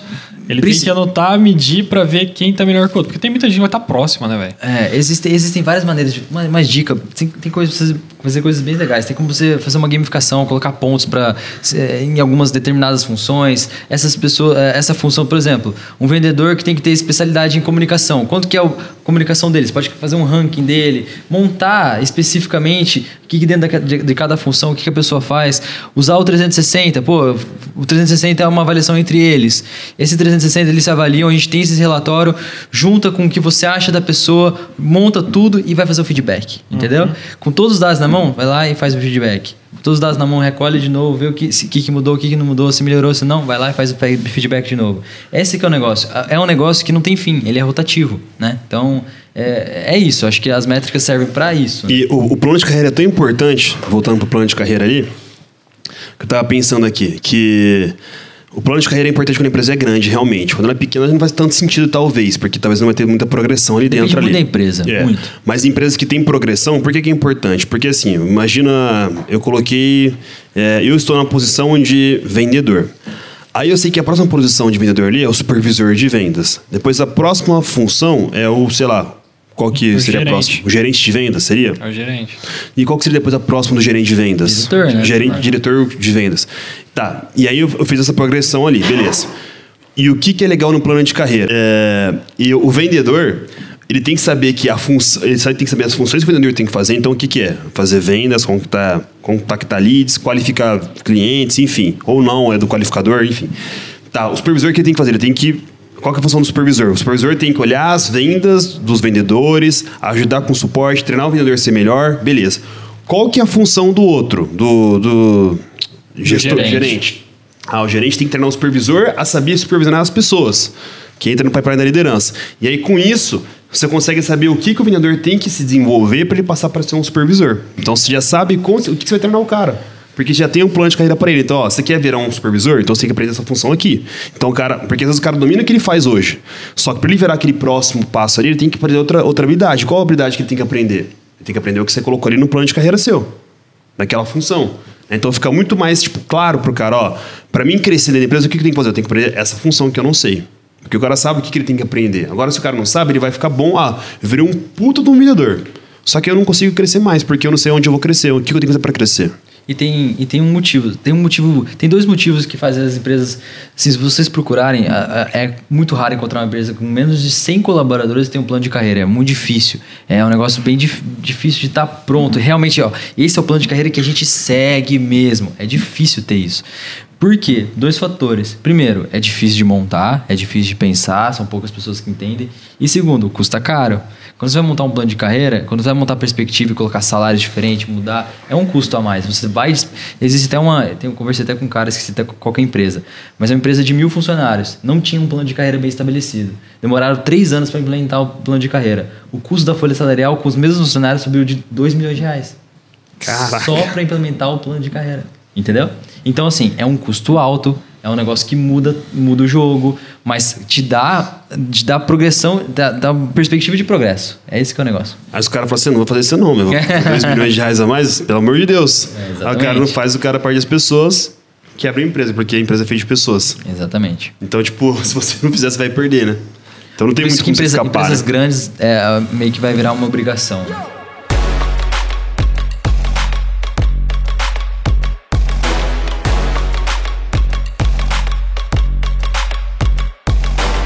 Tem uma parada legal também de, de recrutamento, tá? Dentro de recrutamento, cara, existem milhares de coisas de gestão de pessoas que Pô, é, existe desde o processo lá de recrutar um estagiário, recrutar um colaborador, até fazer um processo de trainee. Existem milhares de processos bem legais que dá para serem feitos. O, o recrutamento talvez seja a principal peneira para trazer pessoas boas para dentro da empresa. Qualificadas. Qualificadas, né? Então, invista em bons times de recrutamento, invista em recrutamento, porque dá E vazão. em processo também de recrutamento. Processo de recrutamento. Invista em processo de recrutamento, invista em pessoas de, que, que, que façam recrutamento, porque no momento que a sua empresa está crescendo, ela vai demandar pessoas, vai demandar pessoas, vai demandar pessoas. E se isso ficar na mão do gestor de cada setor, vai, vai travar a roda. Mas vai o, gerar, vai o gestor roda. e o dono tem que ter a visão muito foda disso daí, velho. Tem Ele, preci- ele precisa ter muito enraizado nisso. Ele tem que ter. Ele tem que estudar muito para ele poder ter o time dele de, de RH, o time dele de GP, para poder ter um processo seletivo forte. Porque Tem. vai começar com ele, velho. Não tem como Vai ele. começar com ele. Aí vai começar com naquela ele. história. É. Senão ele cobra de uma coisa que ele não Ele não, compactua. ele não tá compactuando, não É. tá entendendo o que tá ele quer que acontecendo. recruta rápido, mas não tem como recrutar pessoas boas e ser rápido. Rápido, exatamente. Ou ele precisa de um time maior. Então, demora para recrutar, né, pessoas boas. E, e demora para você fazer, fazer com que os recrutadores entendam seu, seu time, entenda aquela, aquela, aquela gestão. Enfim, a gente tem até uma, uma conversa que assim, a gente, tem, a gente vai criar qualificações. pra- a gente tem um time de recrutamento e a gente vai criar qualificações para recrutadores. Isso é bem legal. Por exemplo, um recrutador que vai recrutar alguém de, de TI, ele precisa ter uma base de TI mínima para saber como recrutar. Vai recrutar Boa. alguém de motorista, ele tem que ter uma base. Então ele tem que tirar um mini certificado ali aqui interno para ele conseguir fazer tais tipos de recrutamento. É Legal isso, hein? é bem legal. Da É hora. porque senão, eu Senão- sempre, eu sempre é. fico pensando nisso. Por isso que assim, quando a gente foi. A gente hoje é sócio da Graco, né? Da Graco É. Burger. O que, que a gente fez com a Aline, que é a nossa recrutadora? A gente levou ela lá na Graco e fez ela conhecer a cozinha inteira da Graco. Pra ela saber o que, que a Graco fazia, porque ela, não, ela só comia lanche. Nunca. nunca Era só apaixonada cozinha. pelo lanche. Só comia as batatinhas, os ketchup, entendeu? Bolinho de maionese. Mas ela nunca tinha é, visitado uma cozinha saber qual é a função de cada pessoa. E ela estava contratando pessoas para aquela função. Se ela não soubesse disso, como é que ela sabia se aquela pessoa tem aquele perfil ou não para aquela função? Então a gente levou ela lá, ela conheceu a cozinha inteira, viu os processos, viu o que cada pessoa faz, qual que tem que ser o perfil daquela pessoa ideal para aquilo ali, e ela meio que entendeu um todo. Então, Ela criou a até- habilitação dela da Graco. É, tecnicamente. mas assim, claro que ela não sabe fazer o processo, mas ela sabe mais ou menos como é que funciona, sabe o básico, né? Ela não precisa saber programar, por exemplo, tem, precisa saber programar, ela tem que entender as linguagens, entender o que a pessoa precisa saber, enfim. Senão ela não tá apta para fazer Ah, quali- é. contratação desse tipo de pessoa, né? Senão ela vai só avaliar por, sei lá, soft skill, né? Que Esse, é um- esse é um, é um spoilerzinho aí dos progressos nossos que a gente vai Massa. complementar, vai colocar. É um enfim. curso de para cada área. É, é, tipo, é como se fosse uma habilitação. É literalmente uma Tá habilitação. habilitado, Tá habilitado. a recrutar pessoas de Tem uma prova? É. É, uma prova. A ideia é fazer uma prova para cada setor. Pô, tá habilitado para isso, tem que saber responder tudo isso aqui, tem que tirar uma nota em relação a isso aqui. Aí está habilitado para isso. E o que que ganha, né? Mas é legal. O que que ganha a recrutadora que tá isso? Uma CNH. Ela, ela ganhou uma carteirinha. Mas a ideia é ela poder achar mais gente e ter mais espectro de gente para poder recrutar, porque a gente hoje a gente está pagando por demanda de recrutamento. Então vai chegar um ponto que, sei lá, vai acabar auxiliar de loja, não vai ter muito como recrutar. Ela vai ter que tirar habilitações para conseguir pegar mais pessoas, né? Então tem, tem que não ter entendi. Como assim vai acabar o auxiliar de loja? por exemplo, vai ter um momento que, sei lá, tá, a gente supriu nosso demanda de motorista. Ah, e a pessoa tá, só está habilitada para motorista. Como é que ela vai recrutar? Então ela necessita Ah, entendi, ter entendi. habilitações. Vai acabar pessoas para recrutar E para auxiliar ganha- de loja. É, e ela ganha demanda, por demanda, entendeu? Entendi. Entendi.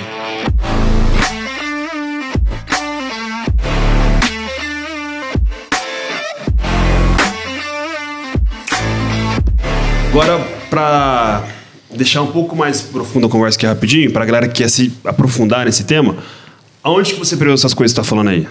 Putz. Vai falando aí, cara, no YouTube. não Primeira, primeira- não, de ah, verdade, acho que a- o que eu mais aprendi de- da história foi Google. Não tem nada. Google, que eu- mas como é que você faz? Não, você todo mundo lá. tem Eu quero assim, ó. é, é, sei lá. é, o que que faz um gestor de RH?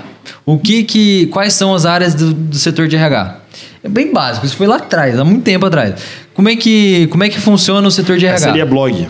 Blog, o que, que os caras falam, o que, que a pessoa faz. Vai aparecer um vídeo, aí você vai Aparece um informação. Isso. Aí, beleza. É, para mim, o Google é a principal ferramenta. A segunda principal ferramenta é, de verdade, é network. É saber conversar com pessoas que sabem disso. Que tá na sua Que frente. está na minha frente. Eu conversei com algumas pessoas que me ajudaram a ter uma visão diferente da, de, de RH, né? E, é, foi uma pessoa que eu conversei dois dias atrás, uma pessoa que eu conversei, que é a mãe da Aline, que é uma pessoa que já ajudou bastante. Então, ter referências de network. Profissionais experientes da área. Tem um mentor. Mentor. Mentor. Aí que tá. muito. Nossa, Se não tivesse caminho. mentor, você tem que entrar numa fundo- numa área que você não sabia nada. Nada. Então como é que você fez? Você vai atrás de mentores para te ajudar. É, exatamente. Boa. É, é isso. E tem livros também, né? Tem, tem um livro só que eu li até hoje, realmente, de, de funções de RH que são, são é, equipes energizadas. Ele fala de quatro tipos de, de, equipes energizadas e como que você consegue trazer esse poder, que é o que eu falei para vocês. Pô, de manhã, como você acorda, que você faz isso, faz aquilo. Quando você leva a pessoa para o seu poder máximo, fala muito de estado de flow, como é que você faz a pessoa entrar no estado de flow, enfim. Então, é, é, é como você engajar a equipe, né? É equipes energizadas, é um, filme, é um livro bem legal ali para gerir. E você, como você aprendeu essas coisas? Eu aprendi bastante, velho, sendo específico mesmo ouvindo o podcast Empresas Autogerenciáveis, do Marcelo Germano. Ele isso fala legal também, cara. Você ouve é bastante, né? Ele fala muito sobre isso. Ele tem bastante podcast que fala só sobre pessoas, ou só sobre feedback, ou só sobre cultura. Ele, ele assim, ele fala sobre tudo, mas ele é, é bom nessa parte mesmo, né? É, ele é bom nisso. Dele, né? Ele, é, ele é muito bom. E de livro, o que me despertou isso foi quando o Rafael começou a fazer coisas lá em Paranavaí, lembra? Ele começou a desenvolver umas coisas diferentes e tal. Eu comecei, eu tava lendo o livro Princípios, do Ray Dalio, na época. E ele Caramba. fala muito sobre os princípios... Nossa, você conversou bastante com esse livro aí. É, sobre legal. os princípios do trabalho. Então, uma das coisas que ele mais fala do trabalho é sobre pessoas. Então, essa parte de princípios do trabalho é uma parte muito boa, porque ele fala dos tipos de pessoa, do que, que tem que ser feito, dos processos, de muito processo. Ele é um cara bem analítico, então vale a pena também. Da hora. E vou pegar aqui a minha referência aqui, mas a minha referência foi bastante vídeo no YouTube, cara, de verdade mesmo. De... Mais acessível que isso não tem como. É. É. Sabe um cara que eu vi bastante palestra já, que fala ah. muito sobre isso, mas ele tem que tentar puxar para você isso. Mas é o Bernardinho, vai da, da seleção brasileira. Nossa, ele é, é foda. Assim, pra liderança, ele é o Só cara. Que, assim, ele lidera um time de vôlei. Você tem que trazer pra sua realidade da empresa. Né? Mas é um cara muito foda. Eu vi várias palestras do cara já, tipo, que eu fala também. como. Porque o cara foi campeão, sei lá, 30 vezes, né? Aí, tipo, como é que o cara faz aqui ficar de novo, querer ser campeão? É muito foda. E é um cara foda pra caramba. E tem um livro que eu li recentemente inteiro, vai, que é difícil de ler esse livro, hein? É difícil, mas vale a pena. Tem momento para ler, né? É, tem um momento também certo. Eu acho que assim, se você tem, sei lá, quatro funcionários, não é para você esse livro ainda. Se você tem, tipo, uns 20, acho que dá pra começar a se ler já. já eu acho que, visão, né? é, já começa a valer a pena. Mas você tem quatro pessoas, uma loja, um negocinho, não sei lá, não perca tempo, porque acho que é muito grande para o seu negócio, tá? Mas chama Pipeline da Liderança. Ele ensina Nossa, como você montar. Denso ele é pesado, só que ele é um nível técnico, então você tem que ler, anotar, estudar, pensar, tentar colocar coisa em prática já, mas ele ensina como você organizar essa questão de função, hierarquia, essa, toda essa ideia de você preparar as funções para a pessoa evoluir de cargo, como dar o feedback para essa pessoa, como ensinar ela, então é bem prático. Só que assim, também é técnico também ao mesmo tempo. É, mas eu acho que não, começa lendo esse livro, cara. Não, não é, começa pra, lendo é, esse livro. é um negócio é. mais, mais Vai no fundo. YouTube primeiro, é. entende o mundo do, de como gerir pessoas e depois vai para esse livro. Mas é um livro bem é. famoso, todo mundo fala do Rancharan, Rancharan. Esse cara aí, é, é o Rancharan do Pipeline da Liderança. Da hora. Bem técnico. Da hora. O que mais? É isso? É isso. Falamos é tudo mesmo? Faltou alguma pergunta que a gente não... Acho que não. Então é isso, então. Então, eu acho que eu gosto desse tipo de podcast porque a gente traz conteúdo mais prático, né? Porque quando a gente faz podcast com convidado, fica muito na história das pessoas, né? Uhum. Aí, se você curtiu esse tipo de podcast, fala pra gente se você gostou realmente desse tipo de podcast, quer ter mais tipo de vídeo assim, ou você prefere mais história, porque assim, história é legal também, mas eu acho que o tipo de conteúdo que traz prático, acho que é é mais. É, é, é, ensina. É, ensina, ensina mais, mais, mais uma aula, assim. É. mas assim, não, não é uma aula que a gente é professor, mas é. a gente traz a prática nossa do dia a dia que a gente vai aplicando, né? Sim. Então me manda, tem muita gente que manda para mim no direct do Instagram, então me manda lá para mim se você curtiu esse pode, tipo de podcast. Pode responder também, de todo mundo. É, pode mandar pergunta não só de se gostou do podcast, pode perguntar sobre gestão de pessoas também. A gente tá aqui É, pra... qualquer pergunta sobre Qual, empresa, qualquer, qualquer sobre negócio. Meu, eu tô com uma dúvida, a gente pode trazer um quadro, porque hoje a galera tá mandando muito para mim no podcast aqui no privado assim. Podia trazer um quadro de pergunta dos ouvintes, velho. Entendeu? O cara da hora, uma mano. pergunta e a gente trazer aqui. Né? Acho que é legal. Que a galera fala comigo. Beleza? Então, ó. Fechou.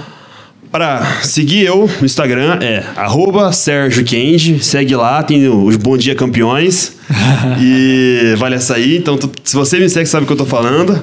Então, segue lá, manda para mim mensagem se você ouviu esse podcast, se você curtiu o podcast. Qual que é o seu? Ma arroba Matheus QM. O que, que tem lá? tem só eu só, velho. Tá, beleza. E o seu? Meu arroba Matheus Bragato. E o que, que tem lá? O que tem lá? Quando dá na telha, eu compartilho algumas coisas sobre paternidade, compartilho bem legal, bem legal, meu dia a dia, às vezes, de, de fábrica, escritório. Mano, acabei de lembrar pessoas. que você fez um- uma sequência de stories, eu não vi, mano. Nossa, Sabe perdeu o ensinamento. Mano, perdeu. eu tinha, agora- mano, eu tinha gravado pra mim assistir inteiro, velho. Você guardou pra assistir inteiro, Ô, perdeu. depois você pode mandar pra mim gravado, de verdade? Mano, Pô, de queria- verdade, esse podcast, pra quem é pai, velho, escutem, porque o bagulho é Não da hora. podcast, é stories. É um podcast o negócio, cara. Mano, é é tão foda. Pra mim foi um bagulho foda, porque eu nunca tinha parado pra fazer uma série, uma série de stories assim. Mas, mano, foi um aprendizado aí de três anos lendo os livros ali. Porque eu não li todos. Aí você compilou tudo e- Compilei tudo e passei. Muito da E uma hora. galera me respondeu, eu achei muito da hora. Muito uma galera agradeceu pela indicação, falou que ia comprar, a gente dos Estados Unidos. Mano, muito foda. Da Muito hora. foda. Seu stories Pô, foi você bem- tem que postar no feed então, velho. Falou, É, a galera demorou. pediu, eu coloquei no feed. É, Demorou. monta, monta o texto inteiro e posta lá. Demorou. Hora. Fechou. Então é isso, ó. Do Papo Empreendedor é arroba Papo Empreendedor Oficial. E ó, não esquece, velho, de curtir esse vídeo, compartilhar, dá o clica no botãozinho gostei lá no vídeo do YouTube, porque se a gente precisa conseguir likes pra página crescer, senão a gente vai parar de fazer isso aqui, velho, porque aqui é de graça, tá? E pode mandar pergunta, hein? Não esquece. É, manda pergunta, comenta no vídeo também a pergunta, a gente pode ler depois nos comentários. O Hector puxa os comentários de vocês. Então comenta no vídeo do YouTube. Também dá pra. Avalie a gente no Spotify, que agora o Spotify dá pra avaliar. Então coloca lá estrelinha de 5 estrelas se você gostou, ou coloca 4. Enfim, coloca o que você Caralho, sentiu no eu não coração. sabia, velho. Dá pra você avaliar no Spotify Que massa, agora. mano. Mais nova que o emoji do WhatsApp. É, e, a gente, é, e a gente tem uma meta que é assim, a gente quer bater mil visualizações nesse vídeo. A gente tá batendo uma meta de mais ou menos 200, a- 200 visualizações. Então, se cada um mandar para três pessoas, não, para cinco pessoas, a meta é batida. Certo? Show, Top, show, show. top. Então é só mandar um vídeo hora. cinco pessoas ali e fazer a pessoa assistir. A gente Esse é, a um, esse é um vídeo que pode mandar no grupo da Então, empresa, ó, mano. então, pra dar um. Manda pra 30. 5 vai ver, velho. Fica tranquilo. É. Beleza? Joga para mais. Beleza? então é isso, fechou. galera. Obrigado, até o próximo episódio e Tchau. tchau. Tchau, valeu.